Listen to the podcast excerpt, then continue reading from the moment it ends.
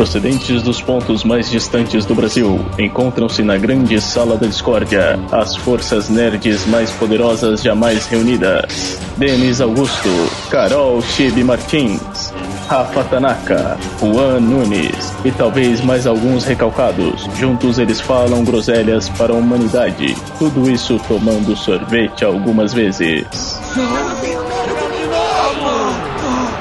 Enquanto isso, na sala da discórdia.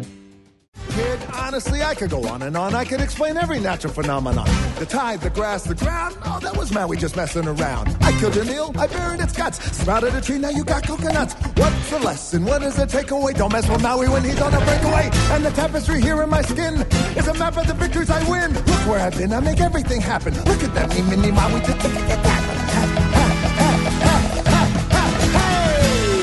Well, anyway, let me say you're welcome, for the wonderful world you know. Hey, it's okay, it's okay, you're welcome. Well, come to think of it, I gotta go. Hey, hey it's your day to say you're welcome. Cause I'm gonna need that boat. I'm sailing away, away, you're welcome. Cause now we can do everything but float. You're welcome. You're And thank you.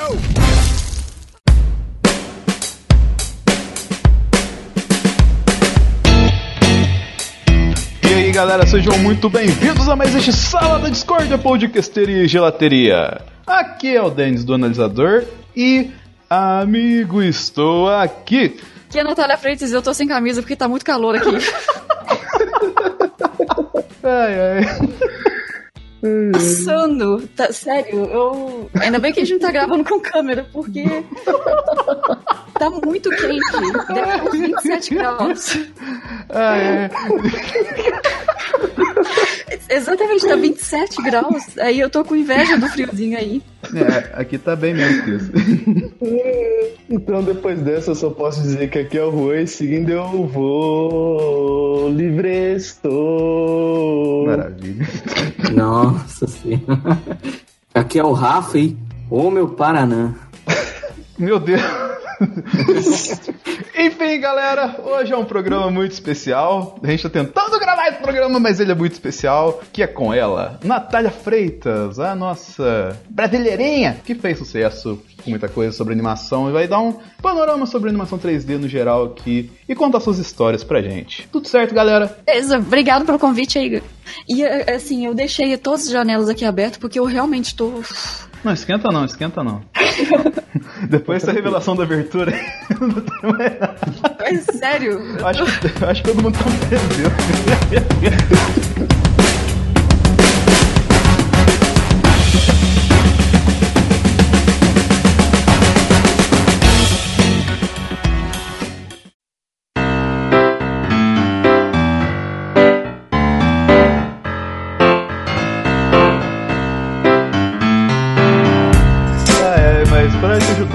passar menos calor, e começa contando sua história, Natália. Como que você hoje está em Vancouver, em 27 graus, e gravando com janelas abertas? Pois é, quem diria que a gente, todo mundo tem a impressão assim, ah, Canadá é frio, esquimó e tal, que nada.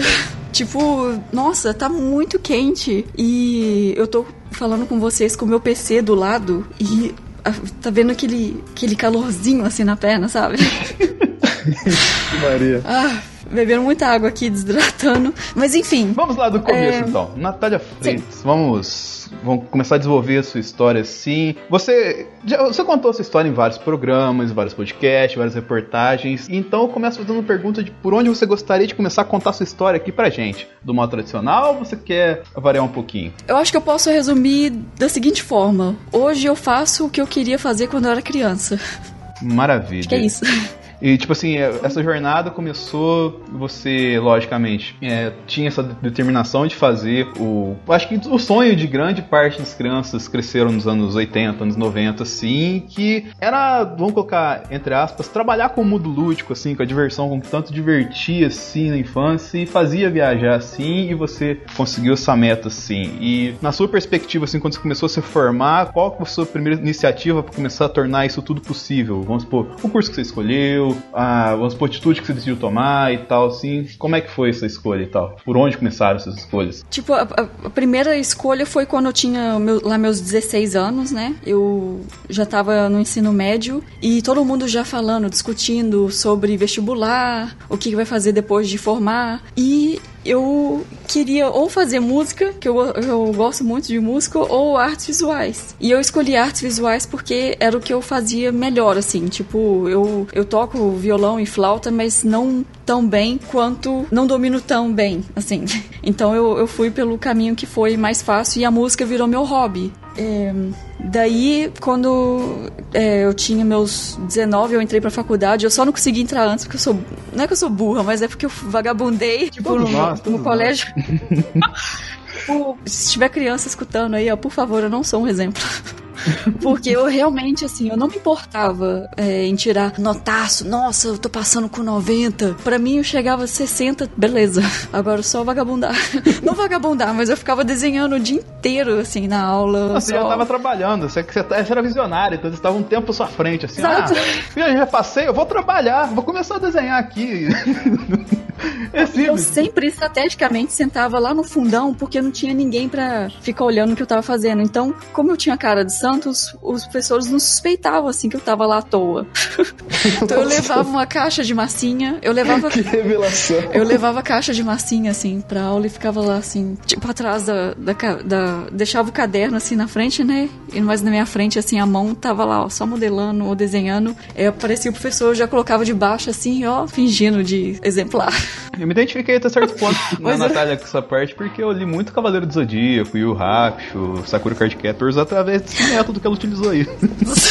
Natália, uma pergunta minha. Eu também nessa fase, o que eu fazia? Como os livros da escola eram muito grandes, muito grossos, eu colocava geralmente os gibizinhos no meio. Você já chegou a fazer isso também ou não? Olha só, eu vou fazer uma revelação aqui e eu espero que o Orlando esteja ouvindo. Foi um menino que estudou comigo no colégio. Não, não tinha é na Disney, né? É o seu colégio. Não, não, no, Ah, no- no colégio, no colégio estadual. Revelação! Revelação. Tipo, quando eu tinha lá meu. Entre os 13 e 15 anos, que foi nessa- na época que eu estudei nesse colégio, eu levava o meu Mega Drive na mochila. E a gente matava a aula e enchia pra casa dele jogar Mega Drive ou, ou tocar Caraca. baixo tonante. Melhor Ele tinha um baixo tonante muito fodido. E os pais dele trabalhavam é, na parte da manhã e ele morava perto do colégio. Então, de vez em quando a gente. Não era, não era todo dia que a gente matava a aula, mas às vezes a gente falava, não, hoje a gente vai matar a aula. Aí eu já levava o Mega Drive. gente do céu. Não, tem altas histórias. Eu queria muito encontrar com esse cara, chamou Orlando, eu não lembro o so- o sobrenome dele, e eu perdi contato total. Mas era, a gente tinha altas histórias. Mas não esperava que eu estar aqui entrando na ligação, mas não passou, brincadeira, não. não, Isso seria muito bom, ele velho. não tá aqui Tá no momento assim, E não. você está no. no- No arquivo confidencial, bicho! Eita! Ia ser muito legal, porque assim, tipo, eu, eu- é coisa assim que eu não. é, Você fala, ah, me arrependo de não ter estudado mais. Tipo, sim, eu me arrependo de não ter estudado mais porque eu poderia ter passado no primeiro vestibular, talvez, na primeira tentativa. Mas também não me arrependo porque eu tenho várias histórias pra contar agora. É, não, se perde a jornada, cara, por causa que. Não. Tipo assim, eu acho que agora você convivendo, você já, você já morou na Alemanha, morou nos Estados Unidos, atualmente está no Canadá. É, o formato de escola nacional, ele.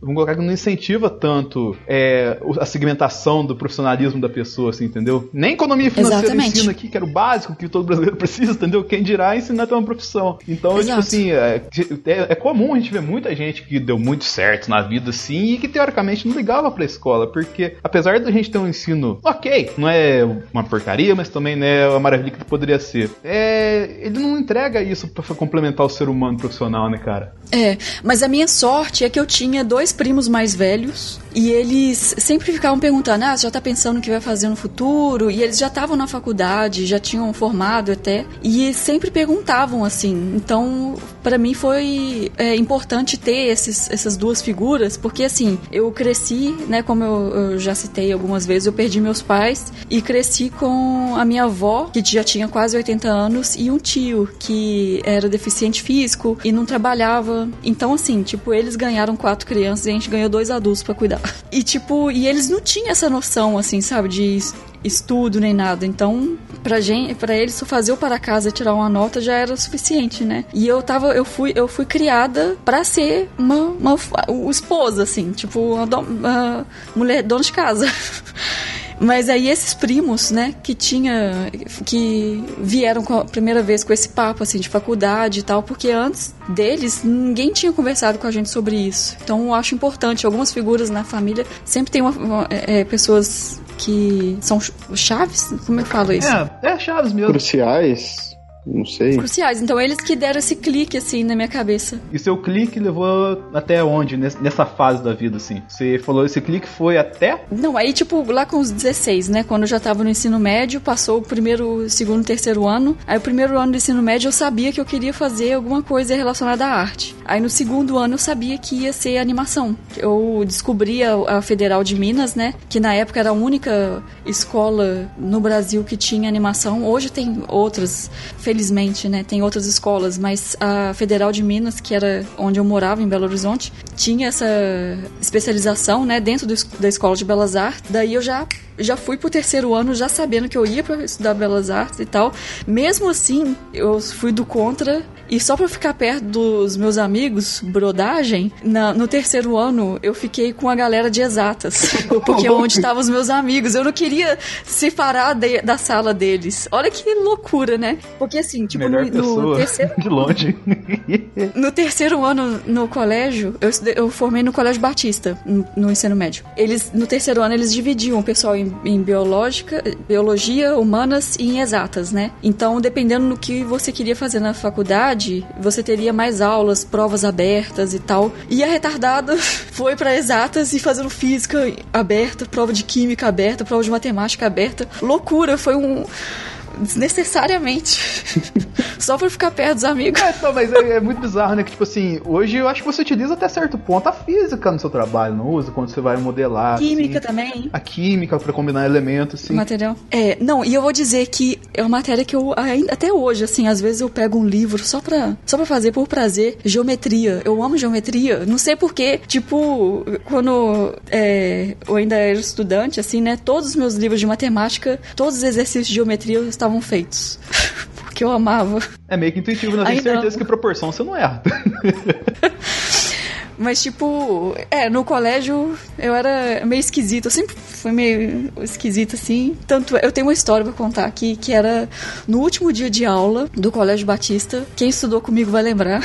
Que, tipo, no último dia nosso, eles falaram: tá liberado, não precisa de vir de uniforme. Daí, aquele show, né? Eu peguei o escolar e as meninas entrando, aquele show com salto alto, maquiagem, vestido, não sei o que lá. Eu fui com o uniforme completo.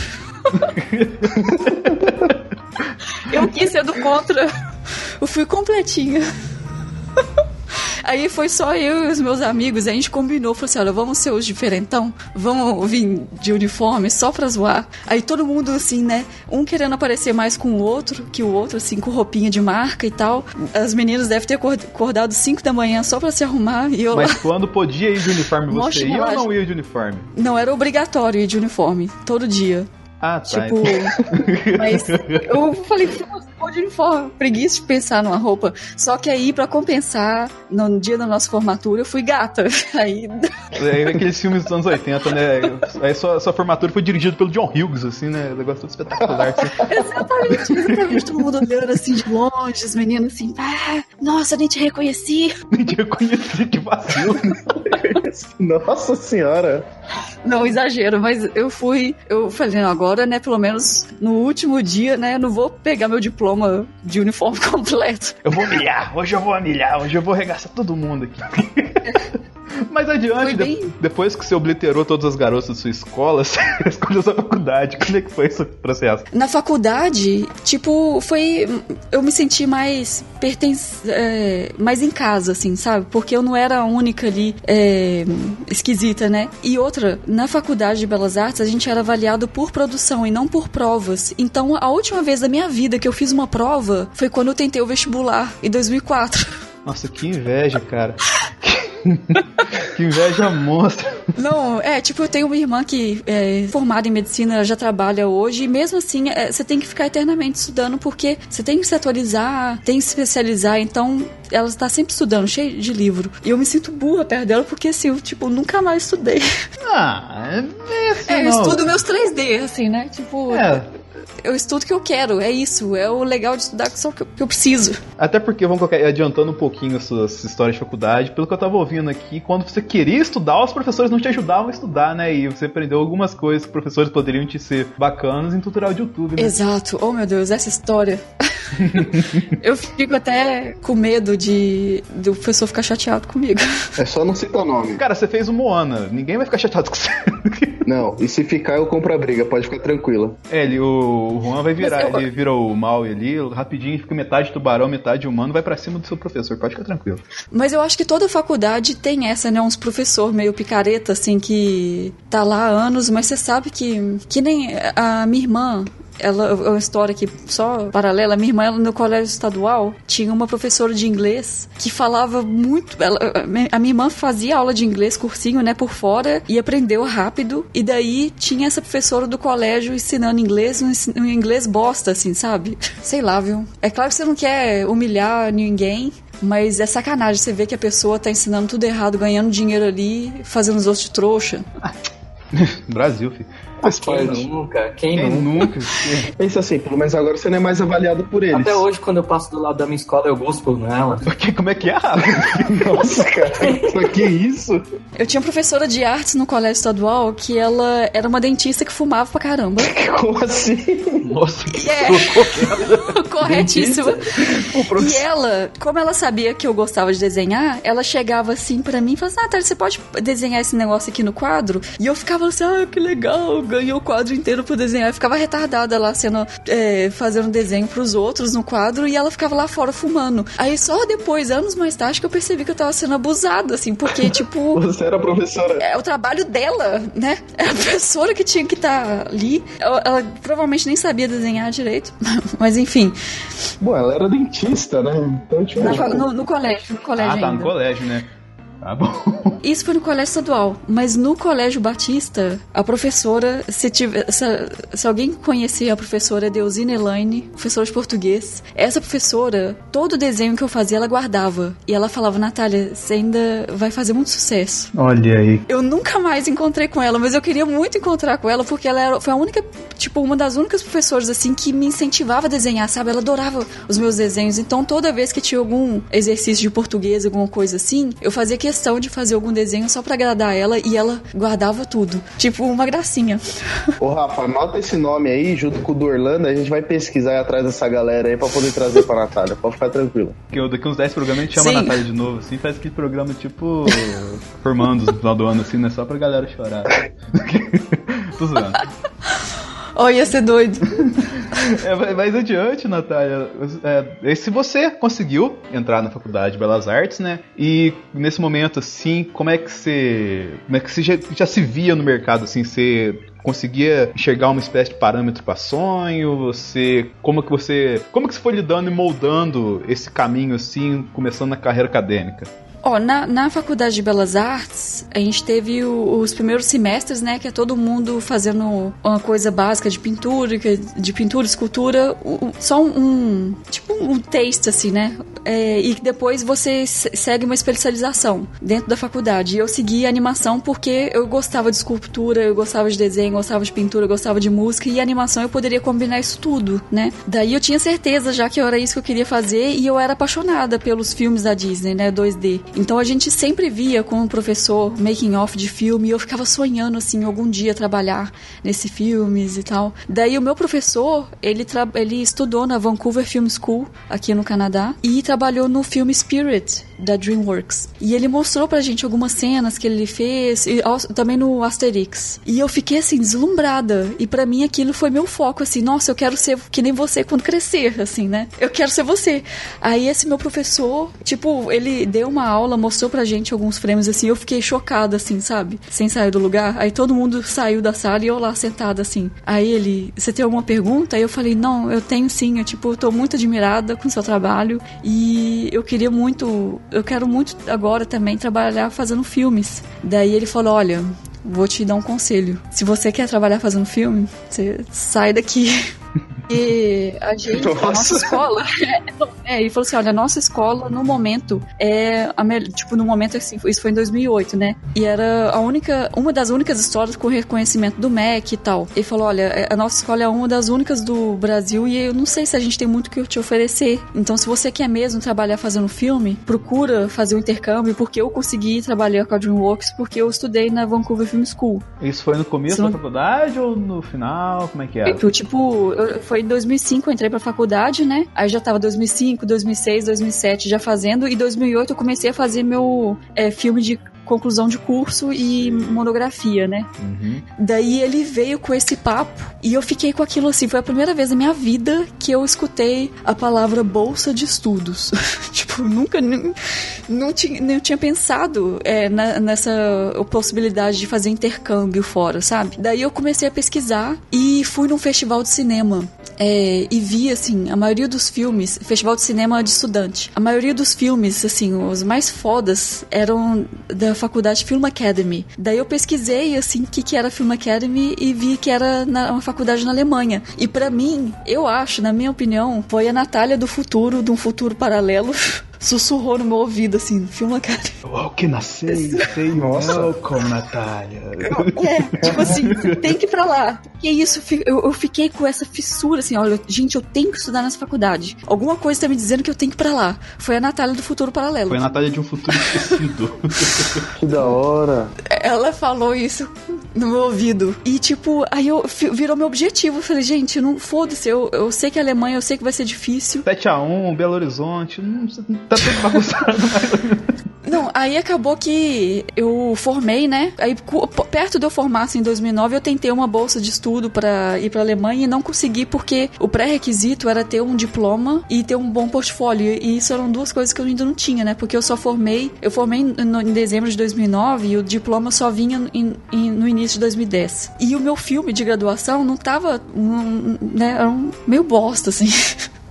Daí eu não consegui, e- mas eu continuei com esse objetivo, assim, olha, eu preciso ir para estudar nessa escola porque a maioria, tipo, tinham filmes é, de estudante que já tinham concorrido ao Oscar, a galera que formava ia trabalhar em, em estúdio grande e a faculdade era de graça. Eu falei, gente, não tem porquê não ser essa escola, essa faculdade, né? Eu vou pra lá. Daí acabou que depois de quatro anos, não, é, é tipo, antes de, de conseguir finalmente ir pra Alemanha depois de quatro anos, eu fui trabalhar no meu primeiro filme lá em Porto Alegre. Eu, tipo assim, nesse momento você focou em montar seu portfólio, né? Por isso que você foi pra Porto Alegre, pra complementar e ter alguma coisa pra apresentar, né? Exatamente. Não, e eu vou, eu acho vou contar uma história aqui que eu acho que eu nunca contei em nenhum lugar. Olha só, coisas inéditas. Maravilha, abriu Tipo- o coração com a gente mesmo. Abriu o coração. Eu lembro até hoje, eu tava fazendo. Eu trabalhava na biblioteca e trabalhava. é, ajudando num acervo pessoal, assim, também, de uma ex-bibliotecária. Ela tinha um- uma biblioteca privada, assim, em casa, e eu comecei a ajudar ela a, a- Enfim. Aí eu olhei meu e-mail e eu recebi o não da bolsa de estudos. Isso no início de 2000 e- final de 2009, ou início de 2010, não lembro. Daí a bolsa de estudos falando, ah, obrigado por ter se candidatado, mas infelizmente, né, não, não vai rolar.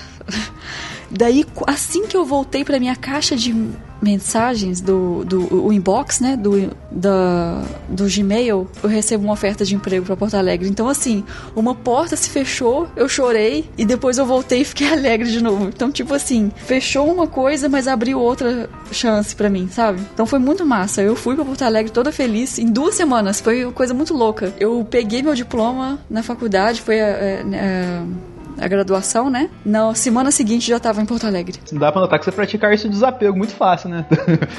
tipo, não pensa duas vezes e vai embora. Mas, tipo assim, isso é positivo, não tô falando que é negativo, não, assim, entendeu? Tipo assim, é muito difícil ter alguém com tanta coragem, assim. E isso é notável, efetivamente. Mas aí que tá, que tipo assim, é.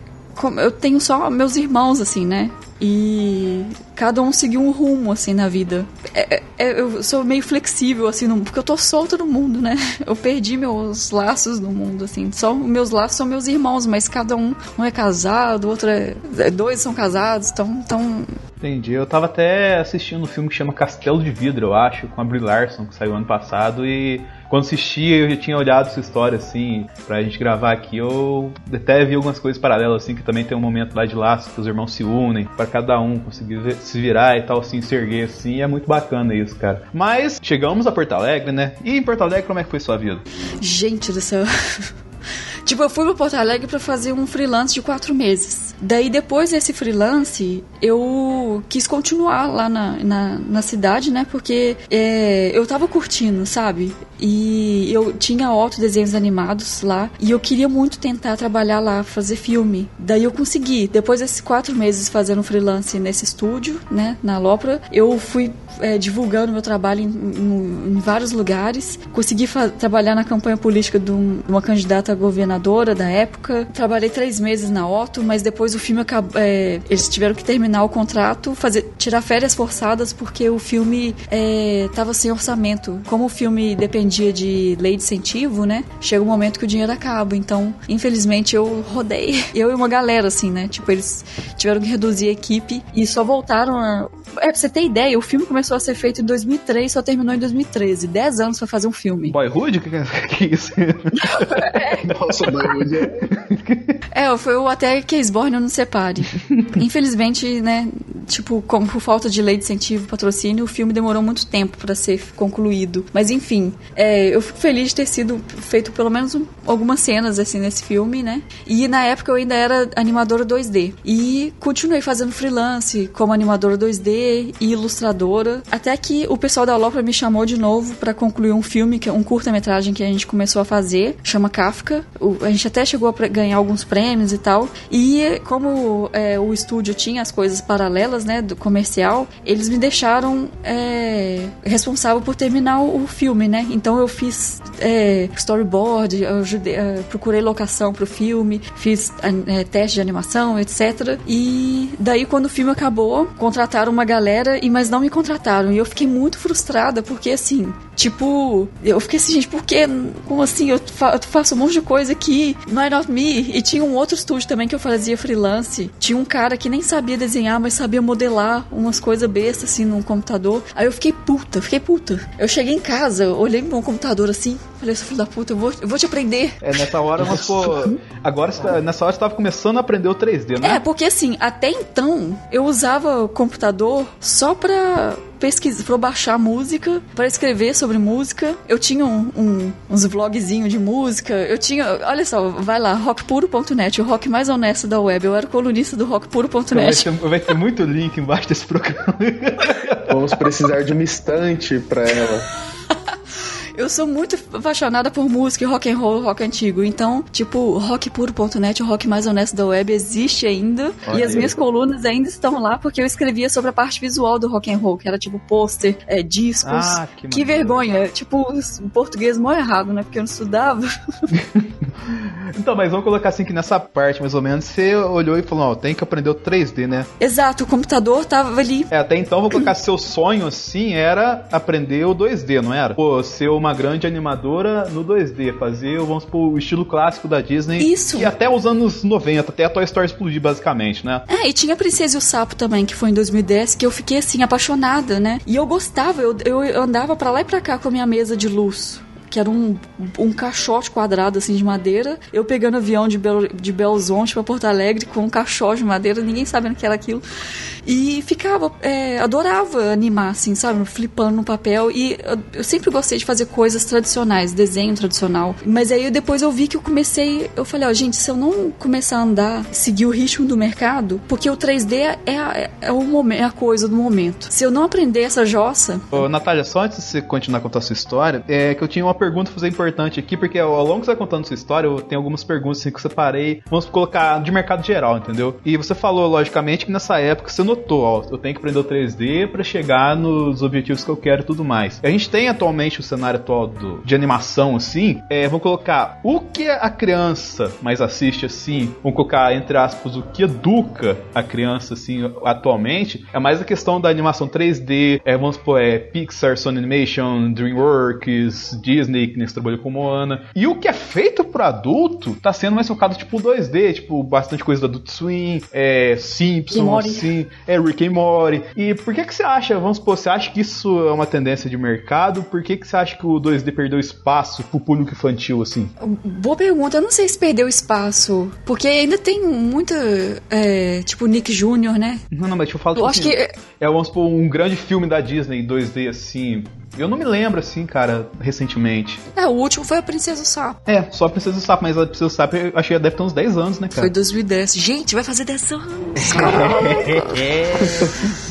Bem é um baita filme. Não, é, um, igual eu falei, é um baita filme, só que, que eu falei, essas questões que eu, tipo assim, eu acho que na sua ótica você tem alguma ideia de por que que isso é só tendência de mercado mesmo? Você acha que isso pode voltar na frente um dia? Como é que é a sua perspectiva Eu acho sobre que isso? pode voltar, acho que pode voltar algum dia, mas é porque é mais fácil, né? Não mais fácil, é claro que tem as dificuldades ali fazer uma coisa em 3D, mas por exemplo, se você faz uma coisa em 3D, você pode reutilizar lá na frente eu não sei, viu? É, é- É, vamos supor, a toque de caixa é mais hábil, né? é, mas por exemplo, quando eu faço uma textura num filme em 3D, eu faço uma vez e ele vai ser utilizado em todos os momentos. Agora, se fosse desenhar a mão, né, pintado à mão ali no frame a frame, eu teria que ser frame por frame. Então ia demorar muito mais, muito mais trabalhoso, entendeu? Entendi. Então, voltando à sua história agora, depois que você largou a mão de baixar a discografia do Metallica do Inept, então você começou a estudar é, animação 3D no computador, né? É, tipo, é, como eu disse, o, o computador pra mim era o sinônimo de música. Eu usava pra estudar minhas músicas. Eu tinha uma bandinha. E pode incluir também, né? a Banda Rajás. Olha, ó. Já tô com outro integrante. Já, já não. Eu tocava numa banda, quem é de Belzonte vai. Eu toquei na Campus Party dois. Na, ah, Campus Party. Campus Party, não. ah, Camping. Camping Rock de 2009. Ó, é uma estrela multiplataforma já. que é isso? Temos clipe no YouTube disso? Tem, mas não, não tem comigo, né? Porque na época a gente, os meninos não gravavam nada. Mas, tipo, agora já tem a, a vídeos da Rajás com a menina. Agora é mainstream, agora é mainstream. Mas tem. Sou de uma época que era Roots. É, que era underground. Agora virou coisa de hipster. Era- Era uma banda de rock progressivo, assim. Tocava violão e flauta. Daí tem uma menina agora que tá tocando com a banda e eles continuam, assim. Eles usam o logo que eu, que eu fiz na época. Eu achei bonitinho que eles mantiveram. Que Mas, honra enfim. deles. Que é, que honra. honra deles, efetivamente. Eu teria chamado de safada. Não, eles pediram. Eu achei bonitinho, eles pediram permissão. Mas enfim. Não, aí, tipo, eu vi, eu comecei a ver o computador com outros olhos, assim. Eu falei, gente, eu preciso aprender isso aqui, eu preciso caminhar, eu preciso aprender. Já tinha tido, né, esse primeiro contato com o 3D lá na faculdade em 2007 ou 2008, não sei lá. E que pra mim não foi tão bacana. E foi por isso que me- isso me distanciou da- do computador, porque o professor de 2D, que era o professor tradicional, ele, ele ensinava com tanto carinho, com tanto amor, que a, a aula dele era prazerosa, sabe? Você ia, voltava pra casa mais leve, assim, e ele não era o tipo de pessoa que escondia informação, sabe? Sei lá, ele era muito querido, ainda é. É o professor Antônio Fialho, eu faço questão de falar o nome dele. É, Antônio mais um Fialho. link aí pra colocar E o outro professor. Mais um palista. Mas infelizmente o outro professor, que eu não vou citar o nome porque eu não quero treta, É aquele que eu falei É. antes lá, o...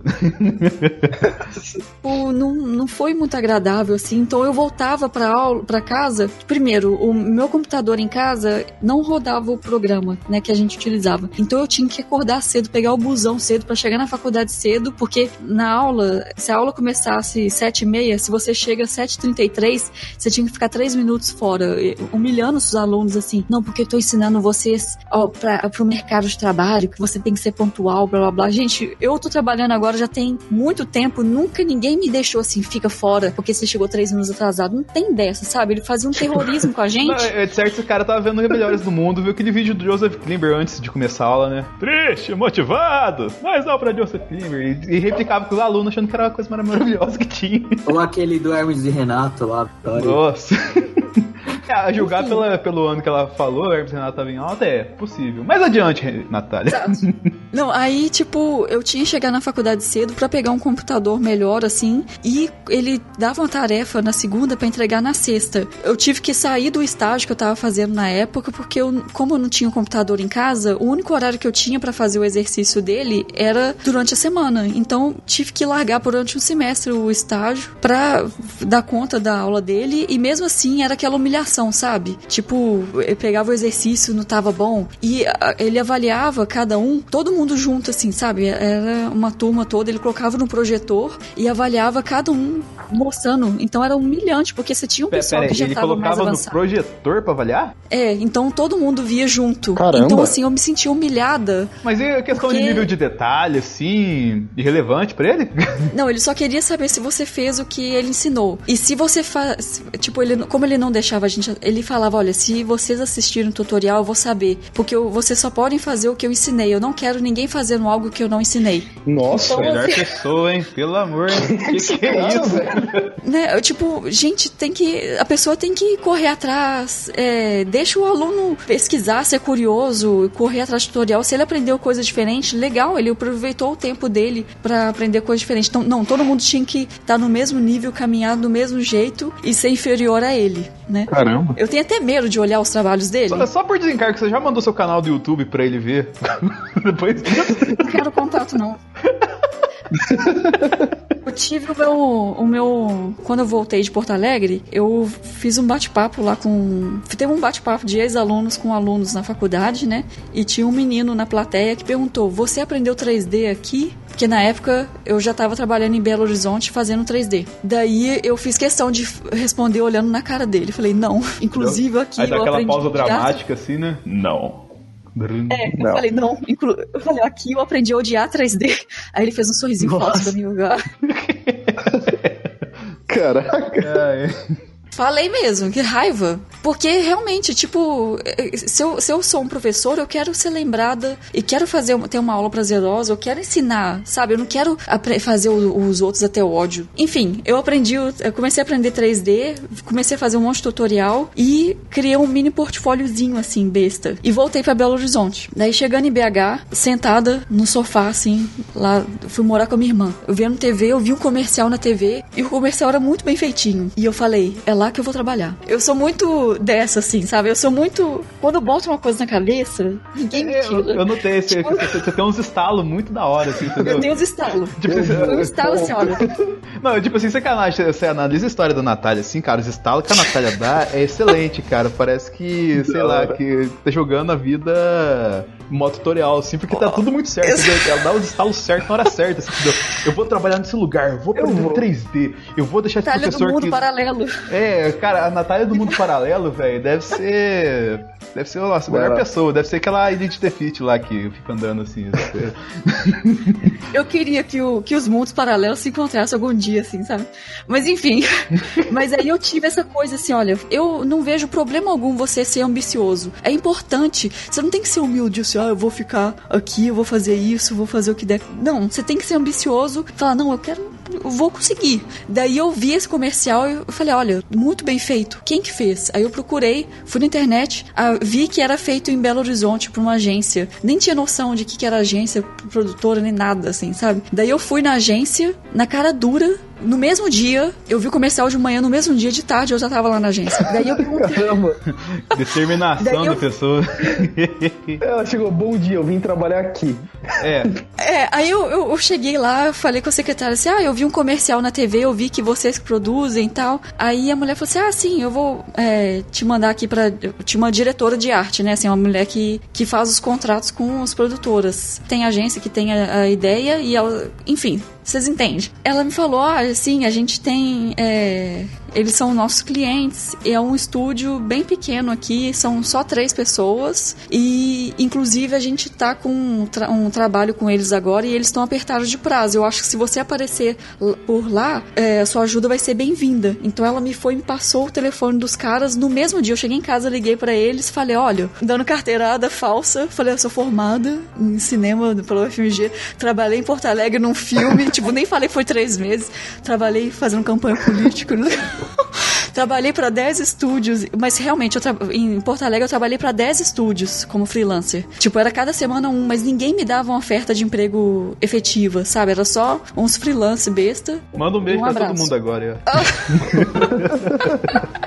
Oh, Mas eu tenho contato com muitos, assim, principal- principalmente o pessoal da Lopra, que eu amo muito, assim, tipo, eles, eu tipo, tenho muito carinho, assim. Mas enfim, daí eu fui, né, dei uma de, né, e falei, ah, eu tenho experiência com 3D, mostrei. Aí o cara, ah, vem aqui então amanhã, umas nove e meia. No dia seguinte, cheguei lá, pô, preparei um portfóliozinho assim, assim, tipo, um- gravei no CD e coloquei as coisas que era o meu estudo de 3D como se fosse peça publicitária, assim, sabe? Ah, isso aqui eu fiz por um. que uma falcatrua, Juju. Uma marca de margarina lá do interior do Rio Grande do Sul, isso aqui. Essa eu fiz pra Não, uma tipo marca assim- pequena de refrigerante chamada Coca-Cola. É, essa aqui foi pra uma lanchonete lá do meu bairro que chama Bob. Essa aqui foi pro Guaraná Jesus. Do Aline nem eu não, do Aline nem eu não. É. Não, mas aí, tipo, eu, eu fiz uma apresentação bonitinha, assim. Eu mostrei pra eles, ah, eu trabalhei nesse filme, fiz esse curta com o pessoal da Alopra, que inclusive vai pra, tá indo pra festival do cinema, que realmente, né, a gente tinha terminado o curta e tava indo pra festivais. É, tinha trabalhado no Auto Desenhos Animados, que já tinha, que tem um nome grande, assim, no Brasil, né, pra quem conhece a animação. Aí eles, ah, beleza, mas você sabe animar 3D? Eu falei, sei. Aí eles, topa animar uma cena agora, até seis da tarde? Eu, beleza. Anima? Anima, Aí- anima animar? Anima, animei, anima, animei. Anima, animei. Daí eu sentei, eu falei, gente, agora eu tenho que. Agora é a hora. Aí foi, eles me deram uma cena lá e fui animando. Eu falei, Natália, você consegue, porque, tipo, eu já tinha toda a minha bagagem de animação 2D tradicional e eu já tinha feito exercício de animação 2D no computador, né? Tipo, estudando sozinha com o tutorial. Aí eu tirei o, o medo de lado, eu falei, você consegue, você vai conseguir. Foi só um pensamento positivo ali, Natália, você consegue. Aí chegou no seis da tarde, eles olharam a cena, volta aí amanhã. Olha aí, que que é isso? Eu fiquei um ano.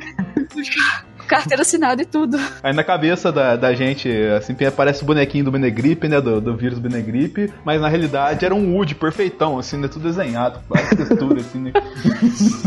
Não, mas aí nesse lugar a gente fez vários comerciais. E o mais o bacana foi que com eles é, eu era generalista lá. Então eu, tive a chance de fazer modelagem, textura, animação era basicamente o que eu fazia. E o, o V-mapping, né? Que era você pegar o modelo 3D e desconstruir pra fazer a textura, né? Mapeamento dele, no modelo.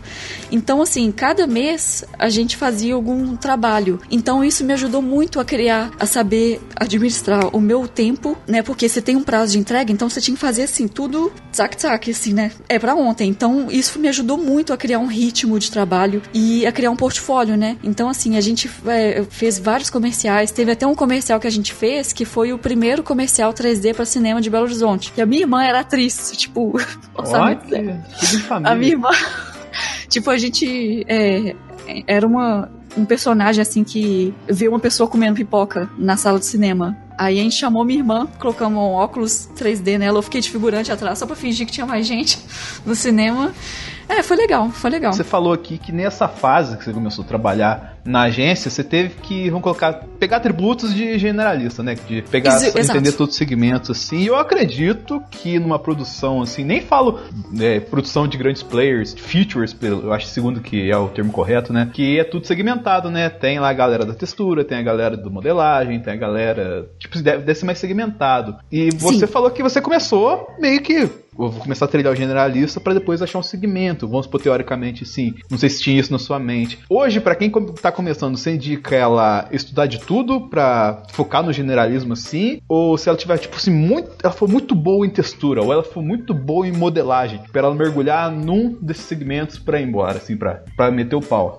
Você só vai descobrir se você é bom em modelagem, textura ou animação se vo- quando você fazer. Por exemplo, quando eu comecei a. Quando eu virei generalista, eu percebi que, como eu já tenho, esse background de pintura tradicional e de desenho, eu percebi que as minhas texturas, eu tinha muito prazer em fazer textura. Eu ficava escutando meus MRG, meus Nerdcast, assim, e só desenhando, só pintando lá, assim, não, não tinha que ter muita concentração como na animação, né? Que você tem que ouvir o lip sync. não- Mas aí eu percebi que que eu, eu era mais forte fazendo isso, né? Mas de qualquer forma, é, ser generalista pra mim foi importante. E eu acho importante todo mundo começar como generalista pra saber qual o seu.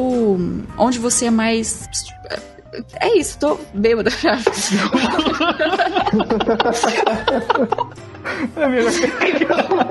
Ai, ai. Tô falando coisa com coisa, peraí. Enfim, eu acho importante começar como generalista pra você saber, assim, um pouco de é, tudo, até mesmo pra dentro de uma produção, você entender que cada pessoa faz e depois você encontrar o seu caminho. Eu encontrei o meu caminho com textura um pouco tarde, assim, né? Mas encontrei. É interessante isso, essa perspectiva, assim, porque às vezes muita gente ia pensar que é só focar num, depois no outro, assim. É bacana. Mais adiante, eu te interrompi, desculpe. Mas, enfim, esse estúdio, né, como eu disse, eram eu mais três caras. Então, assim, deu pra fazer muita coisa. Tipo, aparecia gente, assim, é, esporádico, assim, também. É, tinha uma menina lá, tinha um cara também que aparecia lá. Mas, basicamente, era eu e esses três caras. Tinha um que fazia a parte mais técnica e a gente... É, a gente dividia as tarefas assim. Então, por exemplo, se eram dois personagens, eu fazia um e o outro fazia o outro e tal. Da animação e tal. Eu lembro até que no finalzinho, assim, eu tava super rápida. E eles é, perceberam, assim, nossa, a gente já percebeu que você evoluiu, assim, desde então, né? Eu já tava fazendo umas modelagens melhores. Daí eu fui e comentei com eles, olha, eu vou tentar de novo a bolsa pra ir pra Alemanha, porque eu realmente, é isso que eu quero. Eu não... É o Não foco e desisti a da- obsessão, né? Você focou nisso aí, e mesmo apesar de ter a- aparentemente se estabilizado em um segmento, você falou, não, eu quero isso, eu nasci pra É. isso, eu vou tentar isso. Exato, não, eu, e tava, eu, eu poderia ter me acomodado, sabe? Eu tava trabalhando com carteira assinada, mas aquela coisa ali ainda continuava na minha cabeça, sabe? Aquela vontade de ir pra Alemanha, vontade de estudar fora, de me, de me especializar e trabalhar com filmes. Daí eu comentei com os caras. Falei, olha, eu, tipo, preciso de pelo menos uma carta de recomendação de vocês pra mandar pra bolsa, né, Pra dar mais credibilidade. Daí eles escreveram uma carta assim, né, falando que eu, quanto tempo que eu tava trabalhando já no estúdio, quanto tempo de experiência. Daí eu me candidatei pra bolsa e segui. Aí a Natália do, do futuro voltou lá e falou: ó, essa aqui é especial pra vocês, Alemanha. Aí você foi embora. Daí ela pagou. é, aí a Natália do futuro deu, meteu, colocou a mão divina assim. No time to explain. You have to do this. Tipo assim. Do it, just do it. Mas, mais adiante, chegando na Alemanha, assim, eu acho que também, nesse momento, também você não praticou, você, você foi totalmente adepto ao desapego, né? Largo tudo e vou, vou embora pra Alemanha, assim, e não pensou duas vezes, né? Juntou a malinha e de lá mesmo já foi pro, pra terra do chucute. Exatamente, foi assim, um abraço. Eu recebi a notícia da bolsa e, tipo assim, eu, eu, eu não comentei. Eu, tipo, falei com minha irmã, que era mais chegada, né? Que morava junto comigo, mas não comentei nada com meu irmão, nem nada assim. Aí quando eu recebi a bolsa, eu só liguei pra ele e falei, "Ô, Imagina. tô indo pra Alemanha.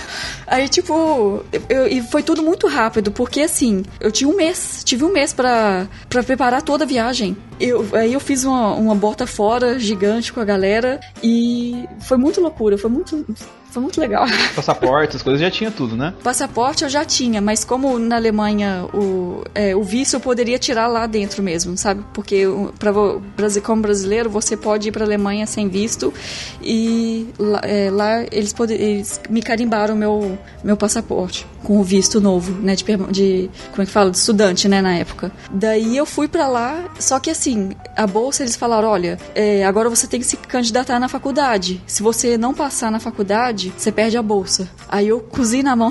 Nossa. Mas eu fiquei com. ok, vamos nessa. Mas, é, Gente como a gente. mas qual que é a expressão? Você ficar um tensa, com o twin apertado, sei lá. Cozinha na mão mesmo, é isso? Você, tá, Tem tipo, outra. você tá assim, gente, se eu, se eu não conseguir passar, eu já fiz festa de despedida. Que carona que ia ficar, né? Voltar assim, não, não rolou. Não posso voltar. tô voltando porque eu não passei. Tipo, eu falei, gente. Aí acabou que, de novo, quando eu fiz a prova, a, a prova eu acho que eu já expliquei isso em algum podcast. É, a prova eram quatro dias. Um dia era uma entrevista com o diretor, fazendo várias perguntas, assim, durante 15 minutos, muito intim- é, e o cara super sério, alemão super serião, assim, vermelho, ele tava vermelho. É, esse é o estado normal do alemão, mas enfim.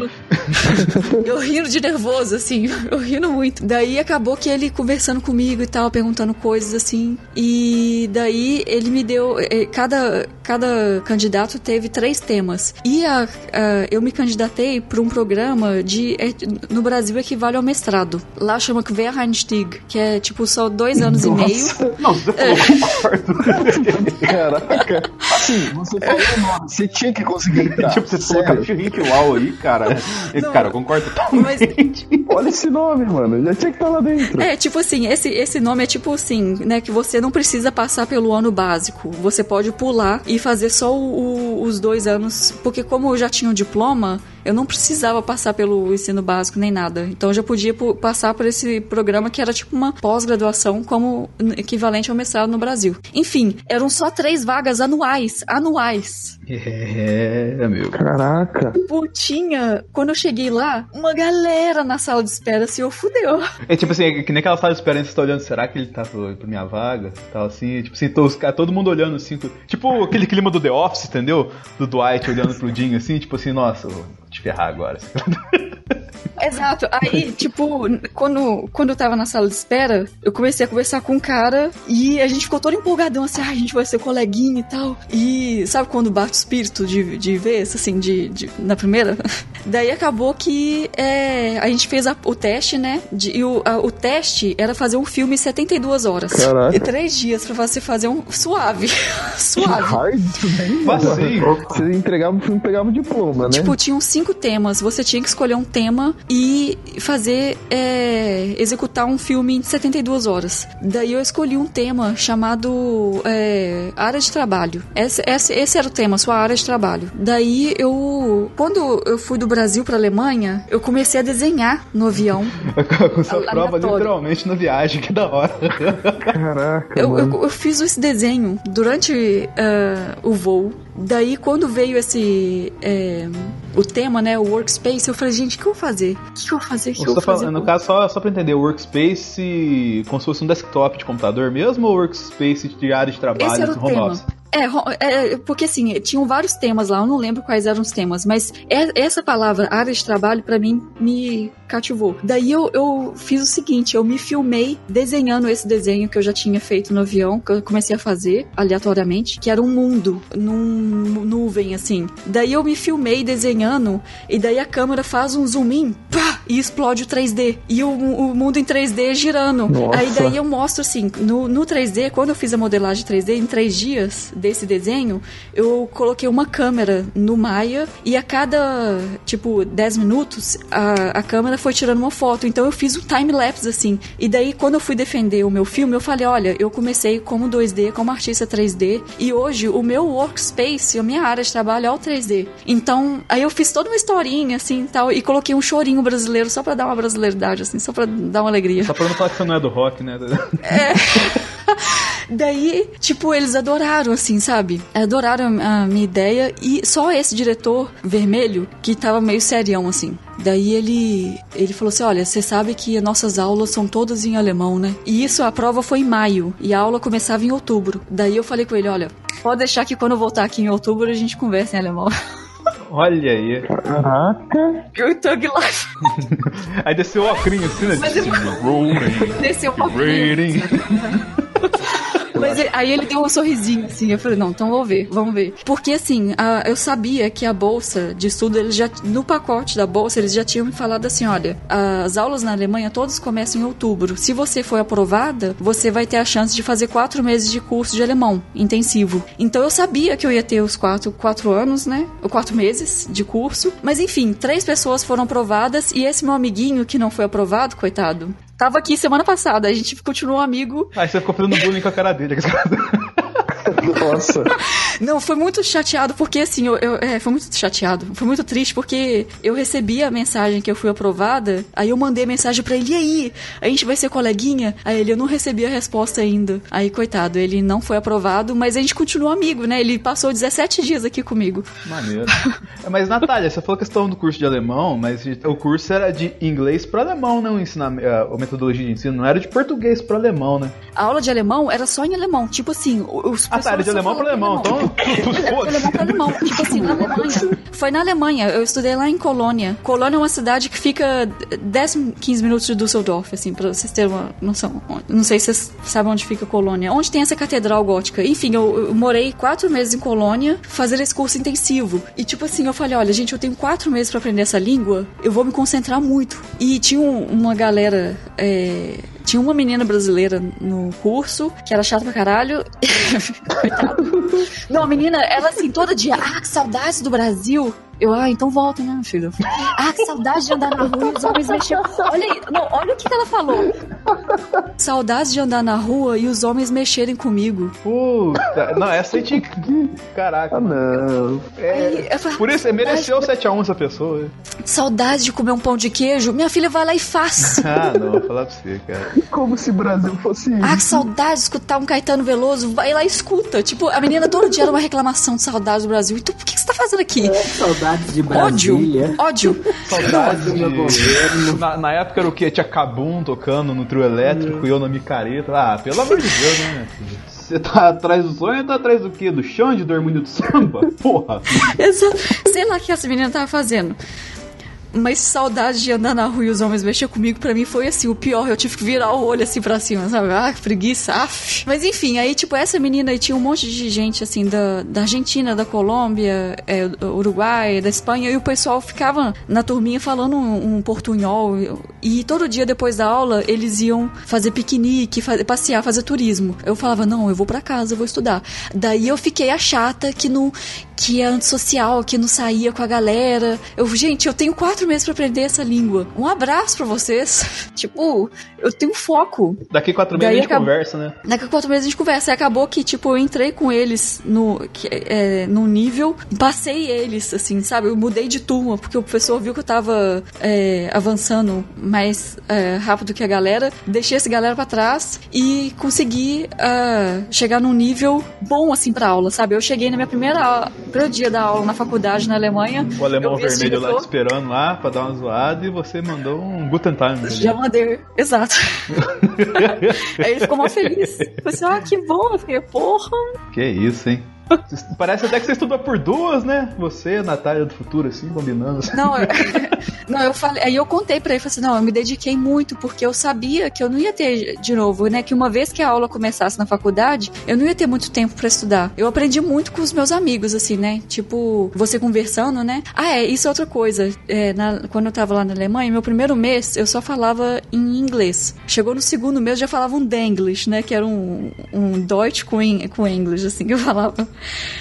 Aí no terceiro mês, gente já vinha falar comigo em inglês, eu falava, não, eu quero falar só em alemão. Então, assim, uma coisa, tipo, o bom de você estar morando no, no país e aprender uma língua é que você fica, vive 24 horas aquilo. Você vai no supermercado, você tem que falar, você tá na TV, você escuta rádio. Então eu ficava só escutando rádio em alemão. Filme na Netflix, eu, eu, eu via filme em alemão com o, o- a legenda em alemão, pra daí não só ouvir, treinar, ouvir, como ler também, sabe? Então, assim, pra mim foi. É a necessidade, assim, né? Faz ladrão, né? Você tinha que. Como é que é? Eu vou na farmácia comprar um remédio, uma aspirina, assim. Você tem que saber falar esse alemão. Você vai na padaria, assim. Você não vai andar aquela vida inteira com a camisa que você aponta onde que você quer as coisas, né? É, Exatamente. Então, pra mim, assim, tipo, eu me orgulho. Eu vou falar que eu, eu, me orgulho porque eu, eu fui disciplinada, né? Tipo, eu falei que a última prova que eu fiz foi em 2004, mas lá teve a provinha também, mas pra mim foi tão divertido, porque estudar é, língua pra mim, eu tô doida pra aprender outras línguas já.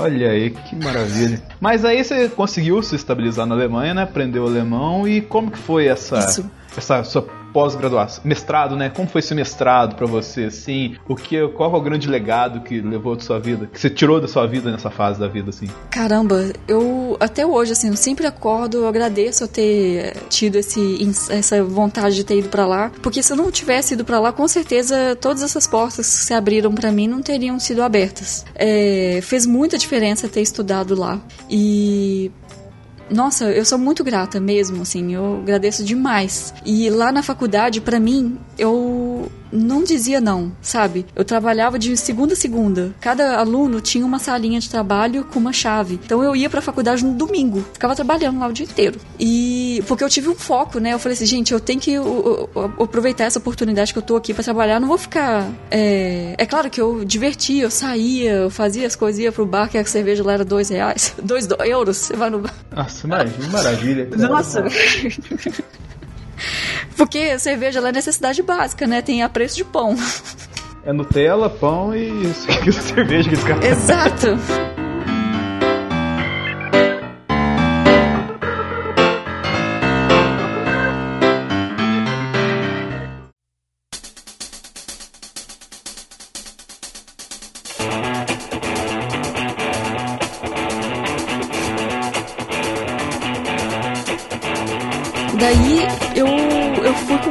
E, na verdade, quando eu cheguei lá na faculdade, eu queria ser uma melhor é, animadora 3D. Eu queria fazer animação. Mas aí depois o meu caminho mudou e eu vi que realmente um, eu era muito mais forte fazendo o que eu faço hoje, né? Que é mais texturas e material, shading, né? E de, depois dessa fase, assim, só pra eu tentar estabilizar uma timeline aqui, você terminou o mestrado, sim, você continuou trabalhando na Alemanha, depois foi para onde? Só pra entender aqui, pra gente continuar contando aqui. Daí o pessoal da Bolsa de Estudos, né, eles falaram, olha, que você, como você concluiu o diploma com uma nota boa e tal, você pode se candidatar para conseguir um visto de trabalho, né, para trabalhar. Daí o visto, eu consegui o visto de 14 meses. Daí, é, o visto chegou e eu pude trabalhar como freelance. No, é, esse visto de 14 meses, eu não tinha necessidade de ter um vínculo empregatício com um estúdio. Então eu tive que é, criar uma nota fiscal para mim, pagando taxas e tal. E é, comecei a trabalhar como freelance. Trabalhei para vários estúdios, assim, foi bem legal que eu conheci, fiz um networking, assim, né? É, trabalhei com um estúdio em Berlim, trabalhei com um estúdio em Düsseldorf, trabalhei com um estúdio em Stuttgart, na cidade que eu morava. Então, para mim, assim, foi maravilhoso nesse primeiro momento sair da faculdade e fazer freelance dentro da Alemanha, porque eu conheci uma galera. Daí acabou que eu fiquei trabalhando uns oito meses e quando eu tava lá em Berlim trabalhando para um filme, eu vi essa vaga para Disney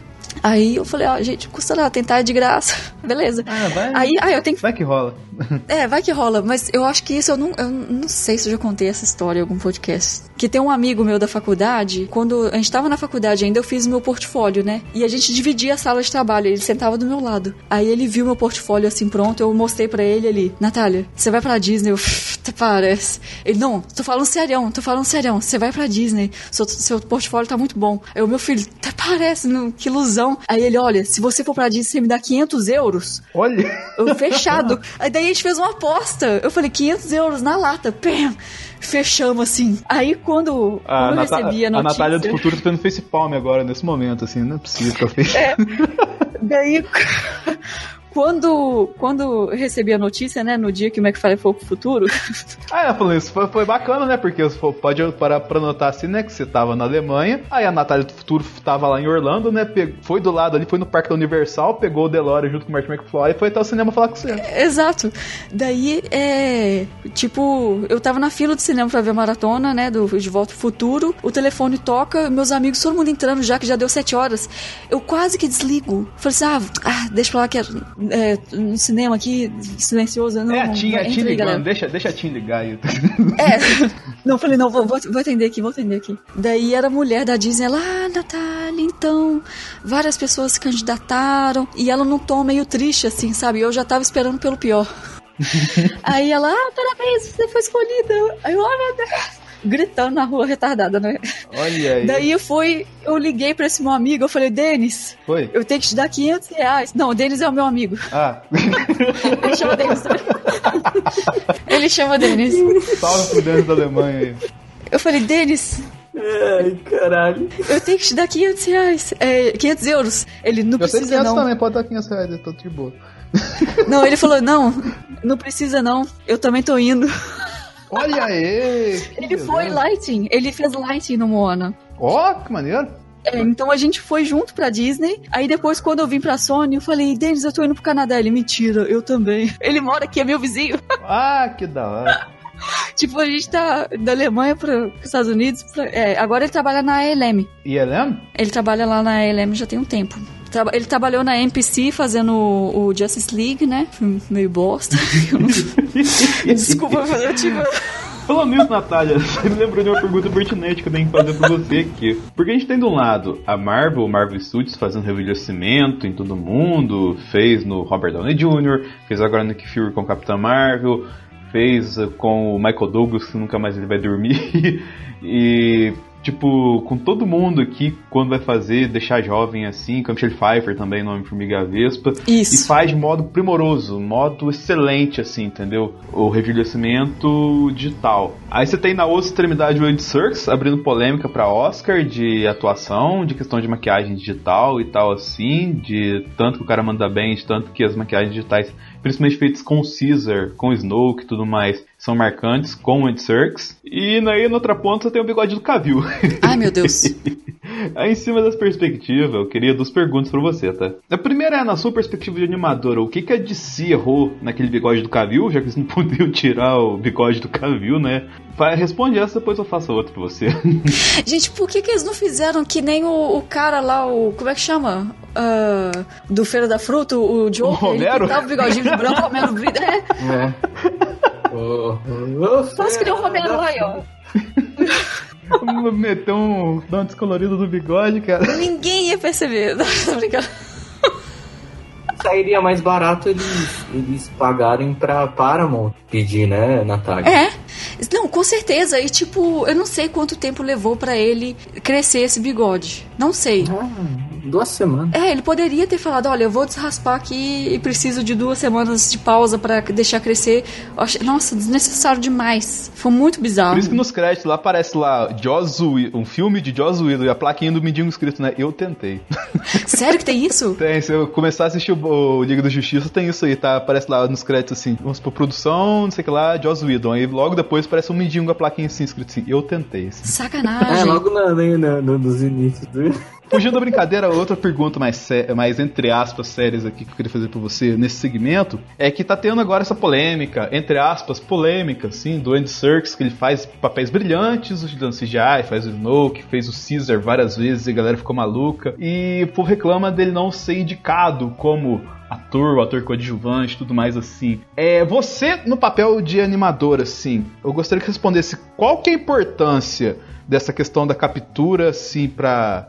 Vamos colocar, pra dar uma elevada na atuação do cara, assim, ou o quanto que é talento, assim, que só o 3D, assim, não faz tanta diferença, assim, se tem uma, um tipo de lógica nessa, nessa métrica, assim. A captura de imagem é ótima referência, assim, pra quem faz animação. E mesmo tendo a captura de imagem perfeitamente, sempre tem que ter um animador pra ajustar uma coisa ou outra que não dá certo, né? Então, eu não sei, essa é, é uma, uma ótima questão. Mas eu acho que o, o dia do End Circles vai chegar, talvez não como um personagem por trás de um personagem 3D, mas eu acho que ele fez muito bem no Pantera Negra. A atuação dele eu gostei, sei lá. Não foi muito bem, não, mas foi bacana. Caros ouvintes, eu interrompi a gravação para uma nota rápida aqui. Os próximos momentos nesse podcast serão de várias informações, então se você não entendeu.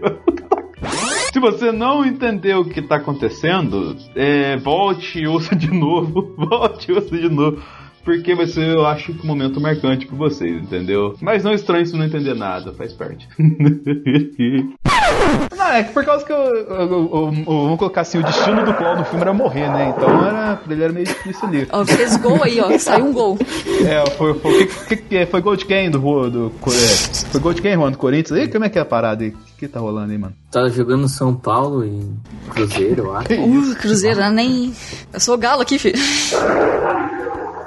Olha, aí, Juan, Juan nem pra mutar o microfone. Ele Empolgou, saiu, ele nem... Tá- Juan, tá aí, Juan? É, ele, ele nem tá aí, ó. Mas enfim. Pera aí, Natália, só, só fica quieto um pouquinho que o, o, o Juan tá roncando no microfone.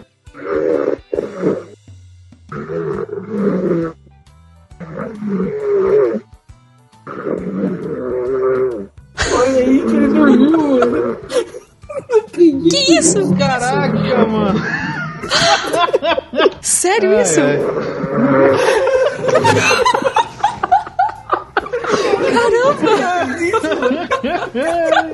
Ai, meu Deus. Gente, ou ele tá usando o método Ferris Bueller. Que nossa, tá, tá dando desengasgada foda aí, cara. Na- É porque vocês estavam gravando, a Natália tava falando, aí eu falei, meu, que barulho é esse? É, tá um parecendo uns foguetes, né, cara? Gente, nossa, meu papo tá tão interessante assim. Não, não, Natália, é o seguinte, eu- tipo assim, primeiramente eu peço desculpas pelo caso que tá acontecendo nesse momento. Caramba! Segundo. Coitado! Tipo assim, ele, ele vai acordar muito cedo amanhã, entendeu? Então, é, tipo assim, é a primeira vez que acontece, pelo menos a primeira vez que o microfone capta, entendeu?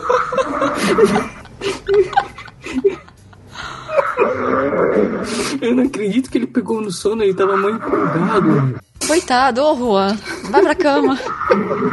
Nossa, Eu quero que seja um recado de boa noite pra ele aqui, porque depois que eu gravar ele vai surtar. Coitado. Ô Juan, boa noite. Desculpa atrapalhar seu sono aí, é tarde da noite. Vai pra cama, menino. Ai, ai, desculpa, Natália. E Juan, você tá fora, mano.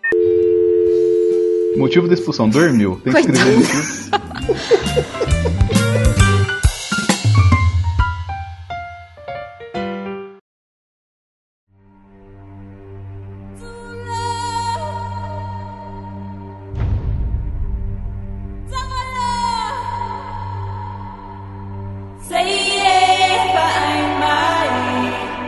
É, Natália, toda vez que a gente tem algum problema aqui no sala Discord, a gente tem a opção do cyber participante, entendeu? Tá. Que geralmente é uma cyber substituição que a gente faz, utilizando uma cyber inteligência, que nem sempre é artificial, ela tem muito coração. e o Tefit nos deu esse presente hoje, já que o nosso querido Juan teve que se despedir mais cedo. É, então temos o Cyber Juan, que comecei a apresentar ele pra você agora. Aita. E aí galera, eu sou o Ruan Cybernetico, só que aprimorado. Muito bem. Adiante na conversa, Rafa, tem alguma pergunta pra Natália? E você, tava, você falou muito da, da Disney aí, do carinho que você tem por ela e que você assistia. E como é que foi quando você foi chamada pra trabalhar na Disney? Primeira, minha primeira reação foi de não acreditar. E quando eu me candidatei, eu não contei nem para meus irmãos. Porque, assim, uma coisa que eu não gosto é quando o pessoal fica perguntando: e aí? Já recebeu resposta? E aí? E aí? E aí? Então eu me candidatei, me candidatei, esqueci e falei: ó, deixa acontecer. Se acontecer, aconteceu. Se não acontecer, eu não tenho que ficar dando é, satisfação nenhuma para ninguém. Então, assim que eu recebi a notícia, né, a primeira reação que eu tive foi informar os meus irmãos. Daí eles ficaram assim: meu Deus! Nem acreditaram, assim, né? Porque nem eu acreditei, né? Tipo, dormir, não, essa palavra não existiu no dia, porque eu só queria. Só do Juan que existiu mesmo. Aita. E daí eu é, fui me preparar, né? Então no dia seguinte eles já mandaram assim: olha, então agora a gente vai começar o processo do visto, você tem que providenciar vários documentos. E eu tive que arrumar cartas de recomendação, é, várias coisas, assim, traduzir diploma do Brasil, traduzir diploma da Alemanha. Então tem várias coisas burocráticas, né? E todo o processo de retiragem do visto demorou uns dois meses, assim. E nesse tempo eu tava na Alemanha e continuei fazendo meu freelance, assim. Não, não parei, sabe? Daí, é... Daí eu também resolvi a minha situação na Alemanha, porque assim, uma vez que você sai do país por mais de três meses, aí eu, eu tive que abrir mão do visto que eu tinha conseguido, né, lá. Mas não tinha como, né? Eu, eu sou muito grata à Alemanha, eu amo a Alemanha e a faculdade também, se não fosse ela, né, não, não teria chegado até a Disney, mas não tem como, não tinha como eu falar, não, não vou, não, obrigado, porque eu tenho, é, eu tenho que ficar aqui, sabe? Eu, tipo, foi uma, uma escolha, assim, sabe? O meu período na Alemanha foi tipo uma passagem, uma transição, assim, olha, foi importante o que eu vivi aqui, contribuíram comigo, eu também contribuí, contribuí de certa forma, trabalhando, fazendo os meus freelances, e não tem como dizer não pra Disney, então eu fui pra lá, e o mais simbólico foi que eu passei o ano novo na Alemanha, em 2015, no dia 1 de janeiro de 2016, eu peguei o primeiro voo para Los Angeles E cheguei lá no dia 1 de janeiro. Então comecei o ano de 2006 em novo país, novo lugar, novo trabalho, novo tudo. Ah, que maneiro. Foi massa. Só terminar de passar um laço no seu antes de, de Grand Future, assim. Hoje você tá nesse, nesse segmento ainda, porque você falou que acabou o seu trabalho em Hotel Transilvânia na Sony e tudo mais assim, até aparecer outra coisa, e você tá no freelancer. Você começou naquela fase do freelancer, e eu acho que desde então você sempre faz freelancer, né? Sim, sim, desde sempre. Como que é esse mercado? Vamos colocar assim, ele é muito abrangente, assim, tem um mercado nacional, um mercado, vamos colocar entre aspas, assim, mundial. Como que é o freelancer de animação 3D, assim? Para você ser freelancer, você tem que ter um. Se for trabalhar remotamente, você tem que ter um bom equipamento, né? Então, assim, é que nem um músico. Ele não pode. Se você toca, estuda violino, não é qualquer violino que você tem que ter, né? Se, se você essa é a sua profissão, você tem que investir num bom violino. Então, para quem quer trabalhar fazendo freelance em casa, tem que ter um bom computador para suprir a, a, né, a demanda ali. Mas tem alguns freelancers, pelo menos lá na Alemanha, os freelancers que eu fiz, a maioria era não, não era remoto, então eu tinha que ir pro estúdio. E para mim foi ótimo, porque eu conheci uma galera, né? Então às vezes eu ia e ficava um mês no estúdio. Então eles me davam uma mesinha e me davam a tarefa e eu ficava lá. Aí no outro mês eu ia para outro estúdio. Então foi bem bacana. E lá, como é, era um freelancer sem contrato, eu ganhava por dia. Então eu consegui juntar um bom dinheirinho, assim, trabalhando por dia, recebendo por dia. Ah, maneiro. O, o bom de fazer freelance e fazer comercial é porque você cria um portfólio abrangente, né? Na Alemanha mesmo. Eu fiz freelance trabalhando em curta, fiz freelance trabalhando em cutscenes de jogo, fiz freelance para fazer um comercial ou fiz para vídeo institucional. Então foram coisas variadas assim que eu fiz que foram vários aprendizados, várias experiências que eu recomendo assim. E outra coisa também, como você recomenda ao cara que está começando agora assim, começar a sua divulgação de trabalho freelancer assim? Por onde começar, tal assim? O que que você indica assim pra galera que quer começar agora? Olha, eu sou a pior pessoa para falar sobre divulgação, porque a primeira vez que eu fiz um site na minha vida foi em julho de 2016, quando eu já tava na Disney. Quando eu fui pra Disney, nem site eu tinha. Tipo, a única coisa que eu tinha era um vídeo no Vimeo. Era a única coisa. Uns contatinhos você tinha, né? Pra ter os freelance, pelo menos. Ou era a coisa da faculdade? Ah, não. O freelance, tipo... O, o, o freelance, a maioria... A maioria do, dos estúdios dentro da Alemanha são de ex-alunos que formaram na faculdade. Sei, o pessoal forma e cria um estúdio, sabe? Aí, mas eles não têm, não, não, foram eles que criaram contato comigo para ir para Disney. Tanto é que, como eu disse, eu nem contei para ninguém. Quando eu vi a vaga, eu fiquei lá na minha. Eu me candidatei, eu vi os pré-requisitos, bateu, falei, ó, tenho aqui, beleza. Ir pra Disney foi bem network, você foi é. encaixando as peças, era onde você conseguisse virar, né? É, mas assim, como eu disse, eu, eu sou péssima de divulgação até hoje, assim, tipo, o meu ArtStation eu criei, foi recentemente, foi que a Letícia Reinaldo, aquela, a menina, a artista 3D brasileira também, que trabalhou na Blizzard e agora tá na DreamWorks, ela me falou, Natália, que vergonha, eu fui olhar no seu ArtStation, só tinha uma coisa. Aí ela me xingou, ela falou assim, olha, vai colocar como meta, você vai publicar uma coisa por semana. e Isso foi que? Um, um, mês atrás ou dois meses atrás que eu comecei a postar coisa, porque ela me xingou. Ela, Natália, você tem um monte de trabalho, por que, que você não divulga. eu, eu sou péssima em divulgação. Péssima, péssima, péssima. Eu sou a pior pessoa. Não, não sei, assim, tipo, eu sou tão travada. Tipo, nunca postei uma selfie no. no tipo, selfie sozinha, assim, no celular. Ah, não, mas selfie, cara, as, as fotos que você posta no Instagram, assim, deixa qualquer selfie no chinelo, entendeu? Você posta uma foto muito foda, assim, fazendo na cara de filme, assim, tomando um café. Aí você posta outra foto muito da hora, assim, eu... no, no observatório, assim, você posta outra foto lá com o Wallace Gromit, assim, você vai fazer selfie pra quê? Eu queria muito ter a autoestima que muita menina tem, de tirar. Você vai na timeline das meninas, é só selfie, selfie, selfie, selfie, selfie, selfie, selfie. É... Não tem essa autoestima. Você não precisa disso, não. Você tá no caminho certo. A Natália do futuro tá te ajudando muito nesse aspecto. E tanto que ela te ajudou que você chegou na Disney, efetivamente, né, cara? É. E, e falando da Disney, como é que foi para você? Assim, quando você tava lá, a experiência, assim, Olha, até hoje eu me pego, assim, quando eu fecho o olho e lembro do que eu vivi lá, eu me pergunto se foi verdade ou não. E é muito tudo muito surreal, sabe? Porque você nunca imaginar que corta a cena. Você tá trabalhando fazendo 2D na mão com uma num personagem de freira, sabe?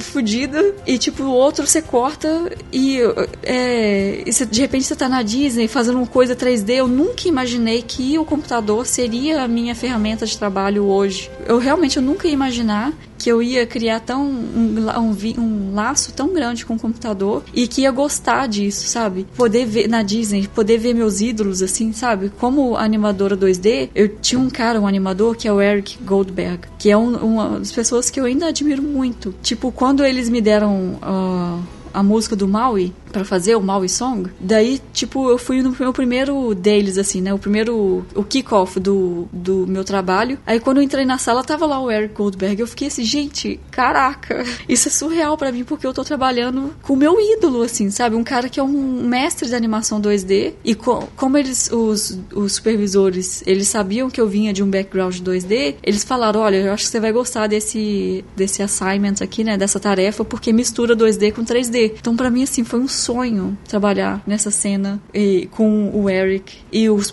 os diretores também, né? Que é o John Musker e o Ron Clements, que eles dirigiram A Pequena Sereia, A Princesa e o Sapo, o Hércules e entre vários outros filmes que eu amo, Aladdin. Eles fizeram Aladdin. Eu Tipo, lembro, os velhinhos são gente boa, eu lembro da CCXP. Eles são lá. muito bonitinhos. É, e tipo, eu falei pra eles o meu nome uma vez só. No dia seguinte, oi, Natália. Tipo, são muito queridos, assim, sabe? Ai, que É, é, cima muito. disso, enquanto se recompõe aí de lembrar sonho maravilhoso, falou questão de ambiente de trabalho e tal, assim. E vamos colocar o que eu conheço, assim, de coisa que eu vejo assim. Por exemplo, ver um, um extra de DVD da Pixar, ou um extra de filme da, da Disney e tal, assim. E parece que vão- quando estão trabalhando no filme, tudo se transforma, né? Rapidamente, assim. Eu lembro que, por exemplo, o, o Bom Dinossauro, por exemplo, assim, eles foram num vale nos Estados Unidos, assim, e tinham que fazer uma captura, tipo, na água, assim. Sim.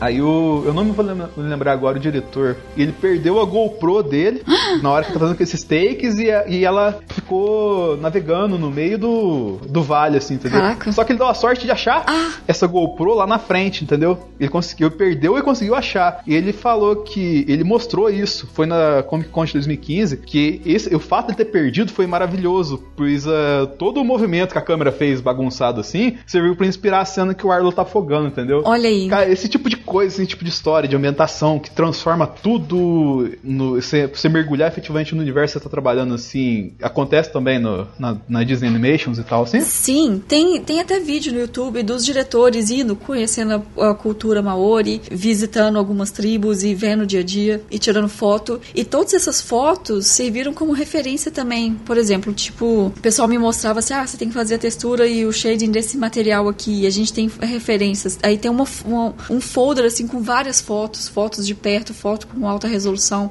é, de como é feito. E foi importantíssimo, assim, é, essa viagem que eles fizeram e me sentir envolvida, assim, na cultura, né? Porque eu, particularmente, eu não conhecia nada, assim, da cultura maori, nem nada da, da Polinésia lá. Mas, é, tipo, eles cria, realmente criaram um ambiente maravilhoso pra gente e, tipo, trabalhar era um sinônimo pra mim de diversão, assim, porque, tipo, segunda-feira a gente tinha um café da manhã, quarta-feira a gente tinha um summer treats, que era, tipo, algum sorvete ou smoothie ou picolé, alguma coisa assim. Era, tipo, num horário esporádico. Eles mandavam um e-mail assim e todo mundo ia correndo.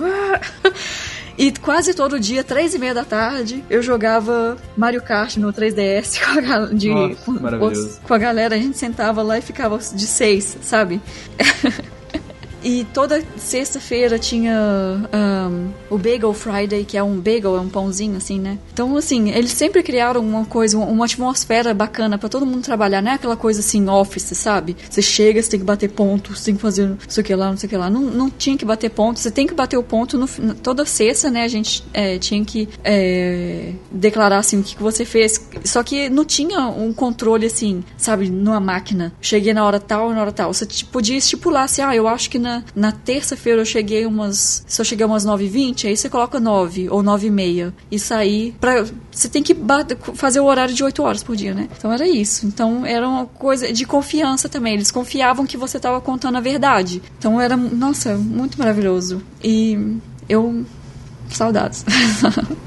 mas, mas e aí, Juan, o que, que você achou disso? Aita, estaval Disney me lembru a época que eu era um menina e ficava assistindo às aventuras do Pateta.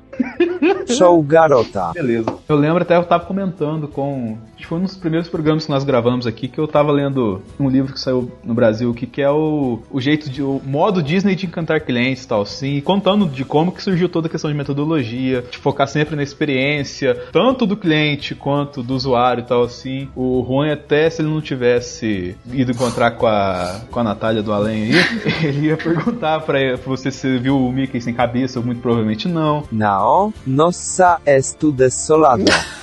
Mas vamos colocar assim, logicamente, tem toda essa questão do ambiente assim, mas vamos colocar um pouquinho de termo técnico assim. O, a questão de software, não sei se o- até o- onde você pode falar também, mas a questão de software, assim, de que você trabalhava assim, com supor, equipamentos, requisitos assim, eles têm, tipo, vão, a cada, cada produção eles desenvolvem, tipo, softwares e técnicas novas, né? Sim. Tem alguma coisa que é semelhante que a gente tem acesso assim ou não? Sim, tem coisas semelhantes, que nem o Maya, ou o ZBrush ou o Mudbox. Mas muitos dos softwares que a Disney usava eram softwares desenvolvidos internamente, que eram só, somente usados pelos filmes, né, deles. Foi maravilhoso.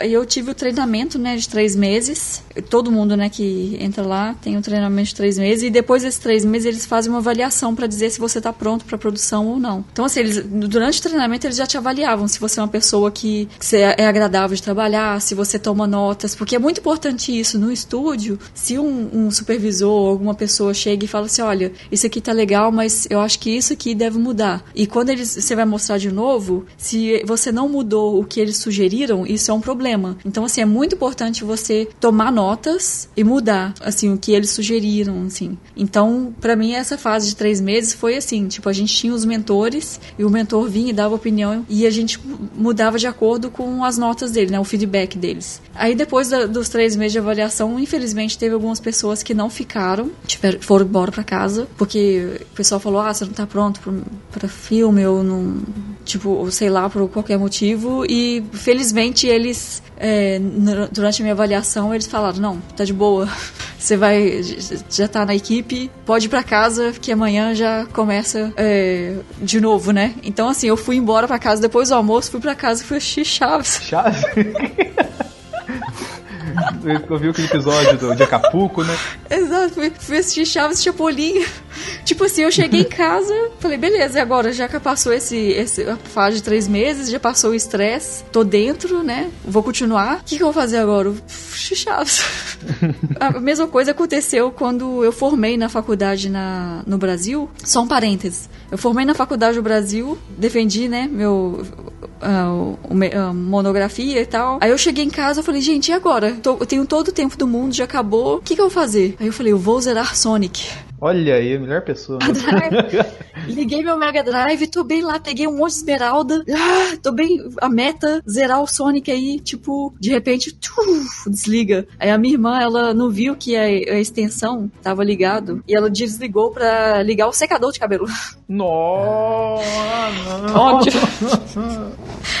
Mas, enfim, nunca mais tentei zerar Já, Sonic. já que você falou de, de- do Sonic, de jogo, você chegou a fazer um trabalho, né? Trabalhar com desenvolvimento de games, né? Sim, Ter visto os projetos no, no, no Tartarugas Ninja. Sim. Como é que foi? Esse foi quando eu tava lá na Alemanha ainda. Foi o. eu- Na verdade, eu fiz só o cutscene, né? Que assim, a Activision, eles espalharam, assim, pra vários estúdios cenas que seriam no cutscenes. Porque o cutscene é gigante. Não sei se já jogaram o jogo. Já, joguei um pouquinho. Tem no YouTube, né? Vários, todos os cutscenes juntos. Dá quase. Dá um filme, praticamente. Mas aí, tipo. Daí a gente fez a, cida- a cidade e o, laboratório secreto deles, né? Aquele, o, o, né, o esconderijo secreto deles que fica no esgotão lá. Me esgotou. Daí, quando, quando o pessoal na Alemanha eles me contrataram, quando o estúdio me contratou, eu não sabia que era pra isso. Daí eu cheguei, sentei assim na mesa, né, com, com os diretores. Falei assim: ah, beleza, a gente tá te contratando aqui pra fazer modelagem e textura tal. Aí eu vi na mesa o quadrinho do, do Tartaruga Ninja, eu, nó, que massa e tal. Adoro Tartaruga Ninja. Aí ele, pois é, exatamente é isso que você vai fazer. Aí eu, meu Deus, que, ah, meu Deus. Daí eles me mostraram o concept, que era muito foda, muito legal. Falei assim, olha, você tem que transformar esse concept aqui em 3D. Nossa, foi mágico, assim, eu me diverti muito comendo pizza. Não, tô brincando. Ah, tinha que né? Não é possível que não tinha nenhuma pizza sobrando assim. Mas vamos colocar, efetivamente, game então você não chegou a trabalhar, né? Ou você já fez alguma coisa meio obscura que não pode contar e tal. Tem uma coisa obscura que eu não vou. Ah, sabia. Ai, ai, ai, ai, esta garota está escondendo vários segredos da gente. Ah, não, Juan, peraí. Meu Deus.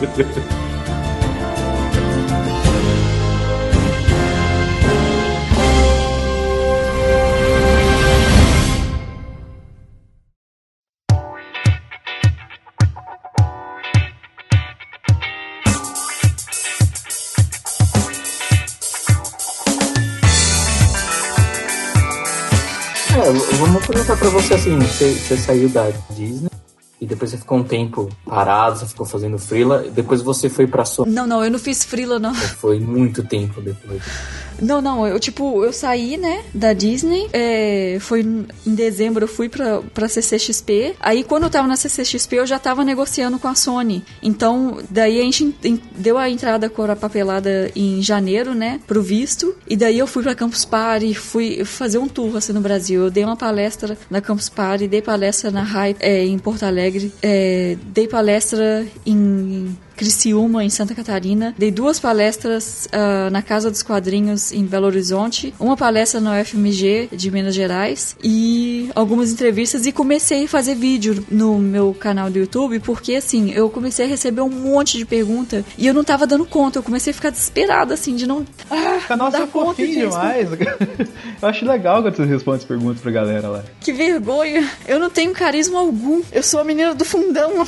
Mas, é, mas foi uma espe- experiência diferente pra você trabalhar na Sony? ah, sim, com certeza. Com certeza. Como é que foi? Tipo, a Sony é diferente, assim. Por exemplo, na Disney, você tem os rounds todo dia com seus dire... com os diretores, supervisores, todo mundo na mesma sala. Na Sony, como tem a Sony Vancouver e, São é, e Sony em Culver City, na Califórnia. Lá ficam os supervisores, os diretores e tal. E aqui fica a galera que produz. Então eu nunca conheci o diretor. Eu queria muito ter conhecido o Gandhi Tartakovsky, né, que é o mesmo criador do Samurai Jack, que é o diretor do Hotel Transylvania. Hum, nossa, que legal. Só que assim, eu só ouvia a voz dele, assim, porque a gente fazia os dele, os feedback, né? No computador, cada um no seu computador, pegando o feedback dele por Skype, assim, né? É, Pera aí, pera aí, só um minutinho que agora que me bateu, eu juntei A mais B aqui, eu tenho que fazer uma pergunta pra você. Voltando indo um pouquinho na Disney, cara. Aquelas paradas que acontecem lá que a gente geralmente vê no, no filme da Pixar, cine extra, assim, do Andrew Staton chamando a galera, reunindo na sala, assistindo o filme, revisando tal cena assim. Você fazia isso aí também? Exato, todo dia, todo dia. Ai, que É maneiro, cara.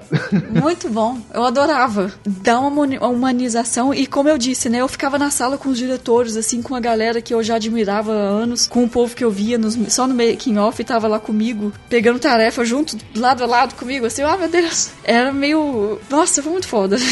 Não tem nem como explicar. Antes da gente voltar pra Sony, um pouquinho, já emendo em outra pergunta que eu pensei aqui. É, vamos colocar você. E quando acontece aquela cena que você passa duas, três semanas lá fazendo uma textura lá pra. faz uma animação bonitinha assim, coloca, dedica pra caramba assim, os caras chegam e falam: Ó, a gente vai ter que cortar essa cena aí que no corte final não entrou. Como é que você. Como é que é a sensação disso? Ah, normal. Teve uma cena que eu fiz junto com um cara de lighting que a gente tentou fazer o mais, o melhor possível. Foi uma semana assim tentando a melhor versão e aí foi aprovado. Foi aprovado. Aí no final do filme eles falaram: ó, a gente infelizmente vai ter que tirar essa cena porque ela não faz muito sentido. Mas a gente super entende, sabe? Não vai forçar a barra colocar uma cena desnecessariamente, né? Mas assim, faz parte. Mas aí faz falaram, parte. vai no Snyder Cut. Pode, de- pode É o Snyder Cut. Vai a Natália, Natália's Cut, Moana. Batman vs Superman é o maior filme da história. Snydeus vive. Não, Juan, nada a ver.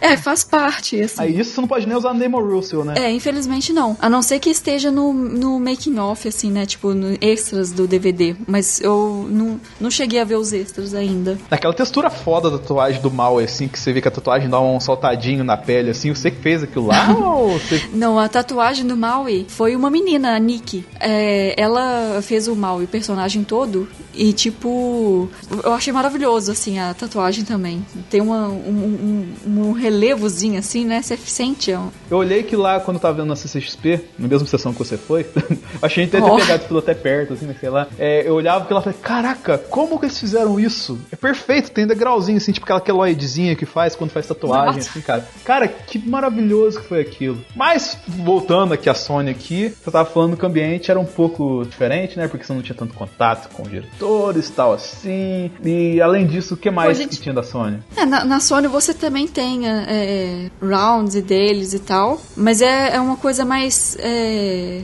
distante, assim, por você fazer isso direto no seu computador, né? Não, você não, não tem aquela coisa assim de encontrar com a galera, todo mundo numa sala sentado e você ter a chance de conversar com alguém, sabe, off-top. Assim, depois de que termina o, a, a reunião. Mas foi legal também, eu, eu aprendi muito. Eu cheguei na Sony, aprendi um novo software e como o, o Hotel Transylvania só tinham 12 pessoas trabalhando no filme, então deu pra fazer muita coisa. Você fez um personagem específico ali, né? Uma textura do, do peixão lá, né? Como é que foi? O Homem-Peixe, ele é muito massa, porque ele é tipo um Minion, assim, do meu malvado favorito. Ele tá em todos os lugares, assim, do filme. Ele é como funcio- funcionário do navio, né? Onde eles estão passando férias. Então, ele é porteiro, ele é faxineiro, ele é garçom, ele tá em todo lugar. Então, pra mim foi maravilhoso, porque eu ganho um monte de tempo de cena. Mano, a Natalia é uma profissional tão brilhante que até um simples peixinho se torna uma criatura tão apaixonante quanto os Minions. Ah, sim, aí eu, aí eu concordo com o Juan. Show. Muito bem, o Juan foi. E foi totalmente pertinente nessa parte, né? Até a Tibi que não tava aí vai dar uma opinião Nossa. sobre isso, não foi, Tibi? Com certeza. Se o Juan falou, tá falado. Exatamente, muito bem. Eu posso dizer que se o Juan roncou, tá roncado. Roncou, tá roncado. Gostei.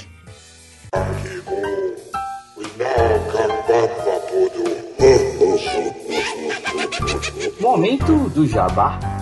Ah, eu só queria fazer o jabá, então. Faz seu jabá enquanto isso, enquanto eu seleciono aqui alguma coisa pra gente conversar. Tá, o Jabá, eu vou no Brasil, é, vou pra São Paulo dos dias 3 a 4 de novembro pra Unhide Conference, que é o primeiro festival de, de artes digitais do Brasil. Então, quando eles me convidaram, pra mim foi uma honra. Eles me chamaram e falaram: Natália, não tem muitas mulheres participando, você tem que vir. Daí eu vou dar uma palestra, vai ser uma hora de palestra e eu vou contar um pouco assim mais é, sobre como é trabalhar e como não existe desculpa pra quem quer. Que, tipo, eu poderia ter me vitimizado, né? Falar assim, "Ah, não tenho dinheiro, não tenho computador, não tenho nada, não vou conseguir. Tipo, não existe. Quando você quer uma coisa, você tem que correr atrás, você tem que ser ambicioso e ter foco. Então, a palestra vai ser mais pra botar a galera mais pra Fentex e compartilhar um pouco da minha experiência aqui fora. No workshop, vai ser um workshop de quatro horas e eu vou fazer a textura e shading de um personagem. Tipo, mostrando brevemente o meu passo a passo, assim. Quanto tá valendo É essa brincadeira aí, você tem ideia? Tá no site. Eu não, não sei quanto que tá. Mas aí, tipo, tem não só. eh, Esse aqui é de, de novembro desse ano e tem também o Utopia, que vai ser no ano que vem, né? É um, uma, uma, conferência também de arte. Que vai ser em Curitiba, em junho do ano que vem. É, eu acho que vai ser de 22. ah, de 21 a 23 de junho do ano que vem. Mas isso aí ainda tá, tem tempo ainda. E nesse eu vou, vai ser só mais um, uma palestra, bate-papo com a galera também. E até lá eu vou ter, com certeza, muito mais assunto pra conversar. Ah, maravilha. E o outro recado que tem pra dar aqui nesse momento do Jabá é que vocês terão um presente na semana que vem. Teremos um sala da Discordia extra. E com ela, de novo, Natália Freitas vai voltar pra gente trocar uma ideia. Beleza. Com a Tibi dessa vez vai ser muito divertido porque o Juan vai entender daqui a pouco. é, mas vai falar, ah não, aí depois não vai ter outro sala da Discordia. Não, nos próximas duas semanas teremos sala da Discord. A gente vai ter esse programa essa semana que vem e na outra com a nossa programação normal. Então fica atento, assine o feed e fique ligado sempre em tudo que a gente tá fazendo, beleza? Então chegando no nosso finalzinho aqui do papo, assim, a história é brilhante, assim, sou cada vez mais fã de você, assim. Eu conheci a história bem antes de, de a gente conversar pra gente fazer essa gravação aqui. Pessoa maravilhosa. Ó, que bom. Na sua história, na sua trajetória, você teve muito que correr pra fora do Brasil, né? Você tem como ou tem tipo, alguma perspectiva do mercado nacional, como é que tá, o que que pode ser feito, que o cara tá começando e tal? Olha, o Brasil tá vivendo um momento muito maravilhoso com cinema de animação. Esse ano o Annecy, é, na, na França, né, que é um dos festivais mais importantes de animação, foi, fizeram uma homenagem ao Brasil. O Animamundi esse ano também tá acontecendo agora, eu acredito. Tá fazendo várias homenagens, celebrando 30 anos da Escola de Belas Artes de Animação onde eu estudei. Tipo, eu tô vendo que tá crescendo muito. Teve o Lino, filme de animação também no ano passado. E assim, é, para mim, ter feito essa trajetória de ir pra Alemanha e ter vindo pra cá, é, esse é o meu, a minha trajetória. Esse foi o, o que funcionou para mim. Mas isso não quer dizer que essa é a fórmula final, sabe? Eu conheço muitas pessoas que saíram do Brasil, tipo, não existe uma fórmulazinha, né? Que, ah, pra chegar num filme, para trabalhar num filme, eu tenho que sair fora do Brasil. E não, não existe isso. Tem muita gente que sai do Brasil direto para trabalhar num, num estúdio grande, sabe? Tem vários brasileiros que chegaram São Paulo no ano passado, depois trabalharam no Lino, vieram trabalhar na Sony. E assim, eu não quero incentivar ninguém a sair do Brasil, porque eu acho que o mercado brasileiro precisa dessas pessoas, né? Se eu tiver a chance de voltar pro Brasil para trabalhar num projeto bacana, num filme, que eu quero continuar trabalhando com filme, se eu tiver a chance de voltar para trabalhar num filme, eu volto. Mas enquanto não aparece uma oportunidade bacana, assim, para mim, eu vou continuar assim, é, de fora, mas eu sempre tento contribuir com o mercado brasileiro da forma que eu posso. E eu acho que compartilhando dicas e participando dessas conferências é, e festivais, eu acho que é, eu espero que eu esteja fazendo a minha parte, assim, sabe? Não quero parecer ingrata, é, mas eu te agradeço, Denis, por ter estudado sobre minha carreira. Eu vi que você entende do que eu faço. Traçando um paralelo, assim, tipo, assim como o Guilherme Briggs, ele fala que a arte foi muito importante para ele ser profissional melhor, para se complementar, que era a fuga dele, ele fez da fuga dele o trabalho, a diversão dele. Eu enxergo isso muito você, entendeu? Então por isso que eu queria muito gravar com você aqui, que te admiro tanto, assim, oh. por ser profissional tal, assim, entendeu? Oh, obrigada. É, tipo assim, pra mim é um orgulho de verdade, apesar dos pesares que aconteceram, do carinho dormir aqui, o sala da Discord já tá sempre portas abertas pra você chegar aqui e falar de qualquer coisa, não precisa falar de animação não, tá ligado? Sei que você mora Beleza. no Canadá, às vezes tá com saudade do Brasil, né? Denis, vamos gravar um podcast? Não, pode me chamar. Aqui, grava qualquer coisa. Pra, pra gravar sobre quadrinhos, sobre games, sobre música, principalmente, que eu amo, sobre qualquer coisa que vocês quiserem, é nós. Eu acho da hora, tipo assim, eu acho que você falou até algum programa assim que você tem os estalos assim, é divertido até que você fala que você trabalha em pé, né? Quando você pode, né? Porque vale exercitar o corpo assim, e toda preocupação e tal. É bacana, filha. Garota é espetacular. Sim, tipo, lá na, na, na, na Disney eu tinha um supervisor que sempre trabalhava em pé. E eu falava, não, cara doido, que parece trabalhar em pé o dia todo, mas aí depois eu fui vendo assim, gente, quando você fica em pé, você não sente sono, é, o seu corpo fica acordado, assim, né? E você não fica com aquela barriga inchada no fim do dia, porque quando você senta, fica aquela pressão, assim, na barriga, né? Eu sei muito bem disso. Não, e tipo, para mim foi a melhor descoberta, assim. Pra, é um pré-requisito agora. Qualquer lugar que eu trabalho, ainda não tenho a mesa é, para trabalhar em pé em casa. Em casa eu ainda não consigo, mas tipo assim, uma coisa que eu aprendi com um professor na faculdade. Eu lembro que eu tinha uma garrafona de água assim, ele tirava a garrafa de perto de mim e colocava na mesa dele. Ele falou assim: olha, você vai andar pelo menos pra beber água. Porque eu deixava tudo de pertinho, assim, sabe? Ficava trabalhando lá sentado o tempo todo. Ele, não, levanta nem que seja pra beber água. Então, tipo, eu sempre é, gosto de ficar andando, pegando um chá, alguma coisa assim. Eu sou toda natureba também, me cuido. Você consegue identificar erro dos outros assistindo um filme no cinema, assim, de, de 3D, assim, só pelo olhar clínico que você tem? Tipo, uma coisa que passa desapercebido pra gente, você pega? Eu consigo. Tipo o bigode do Henrique. Não, não, isso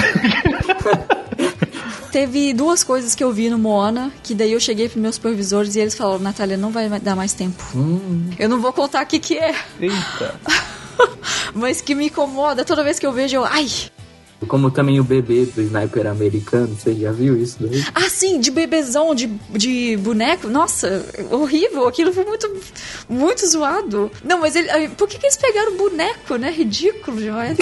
Ou aquele efeito do, do Amanhecer Parte 2 que eles fizeram da ah. filha. Eu devo ter visto, mas. Acho que até o CGI do Sharknado é melhor.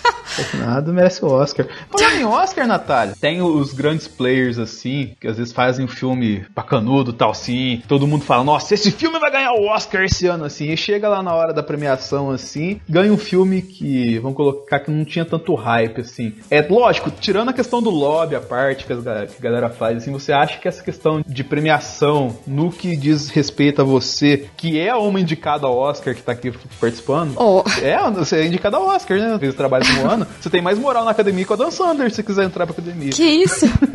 Ah, então eu vou dar carteirada, que eu tenho dois. Olha aí. Ano passado com Revolting Rhymes. Esse ano, né, na verdade, foi um curta. Então, já passou Elizabeth Moss, viu como é que é? Então, é tipo assim, você acha que a academia ela, hoje ela premia bem quem trabalha bem ou ela tá muito no lobby, assim como todos os outros segmentos? Eu acho que sim. Tipo, eu sabia que o Zootopia ia ganhar. Que o Zootopia e Moana concorreram juntos, mas eu sabia lá no fundo que o Zootopia ia ganhar, porque é não só visualmente maravilhoso, mas levanta a questão do feminismo, de pessoas subestimarem as mulheres e tal. Tem toda uma questão, assim, por trás de política, de confiança e não sei o que. Então eu sabia que o Zootopia ia ganhar. E teve um monte de gente reclamando que o Cubo não ganhou, que é uma história no stop motion. Gente reclamando no Facebook assim, ah, porque esses filmes blockbuster sempre levam tudo, porque eles têm mais marketing. Mas, gente, vamos combinar. Você pega a história do Cubo, o Cubo foi muito legal, foi muito massa, mas a história do Zootopia, pô, é excelente. É, a única coisa do Oscar que me deixou meio assim foi quando o Brave ganhou em cima do Wreck-It Ralph, que eu achei, eu, pelo menos eu, no meu ponto de vista, eu me diverti mais, eu gostei, achei mais original. Foi só por causa do cabelo dela que ganhou, foi um cabelo de diferença. Talvez.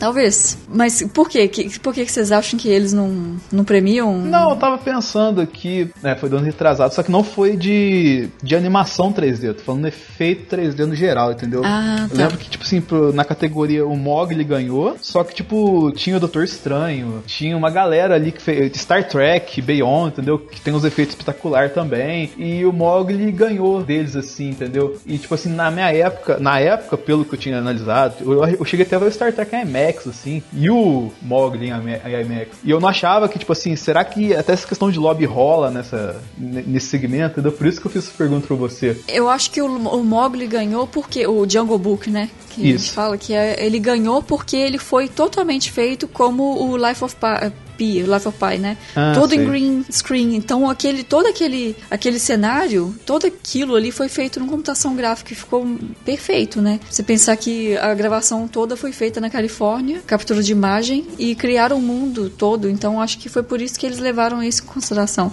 Que não foi só um efeito especial aparecendo em alguns momentos, foi o filme inteiro com efeitos especiais. Pra gente finalizar, dá um recadinho pra quem tá começando aí na questão, vamos colocar, motivacional. Você já falou meio por cima aqui quando tá falando sua história agora há pouco, mas o que é talento e o que é trabalho nessa história toda? Olha, tipo, é claro que talento é importante, você ter uma vocação pra fazer algo, mas ele também pode ser desenvolvido, né? Se você já gosta de desenhar, se você praticar todo dia e estudar bastante, você vai, é tipo um músculo, né? Você vai melhorar com o tempo, assim, né? Ninguém nasce sabendo já tocar violão. Não uma coisa que tá lá dentro do nosso HD, olha, ela vai saber fazer isso. É uma coisa que você vai se desenvolvendo. Então, se você já tem uma, um gosto por arte, por animação, mas ainda não é tão bom, continue praticando, continue melhorando, porque assim, todo mundo começou de forma é, simples, assim, né? Eu pego meus desenhos antigos, são horríveis.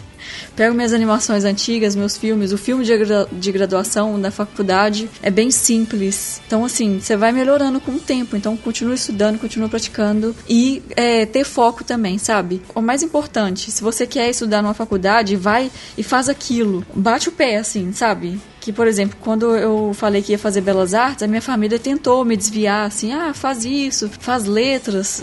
Tipo, tentaram me mostrar outros caminhos, mas eu falei, não, é isso que eu quero. Presta concurso. Faço concurso, exatamente, foi exatamente isso aí. Mas aí eu falei, não, gente, eu, deixa pra lá, deixa eu vender retrato na praça. Ai. Tanaka, tem alguma pergunta aí, mano? Ou dormiu também? Não, não, não, não tô, não. Não. Mas agradecer a ela pela oportunidade de ela estar aqui, que ela respondeu bastante coisa que a gente tinha dúvida, né, de como é trabalhar com animação. E eu também torço de esperar ela ver elas em outras animações aí, quem sabe em algum até estúdio japonês lá. Olha, que doido. Você tem essa, essa vontade de trabalhar com animação japonesa Nossa, também? Sim? am- eu amo. Tipo, tava. Sakura Card Captor, é tipo, eu amo as Sakuras. Ah, e tá vindo a Sakura 2, né? A versão Tá, nova. tá sim. Versão nova ano que vem, né? É, maravilhoso. Eu acho ah, é um dos melhores desenhos, assim, porque a trilha sonora é maravilhosa, os cenários, todo o desenho tinha um cenário diferente, ela tinha figurino diferente, a animação era bem feitinha. É claro que não era perfeita, assim, mas era nos níveis de anime, assim, era bom comparado ao- aos outros, né? É outro mangá que eu li também durante o o ensino médio também, que eu abri o livrinho assim dentro do, Enganando o Sakura, professor. Estão as cartas Clue? Tinha o Quero. Eu quero era excelente, cara. Era excelente. Show. Muito bem, Natalia. Voce koncerte zatem a karta Chloe do brilho deste podcast. Ou seria a carta do sono? Ah, não, Juan, cala a boca. Ai, também. Sacanagem. É perfeito.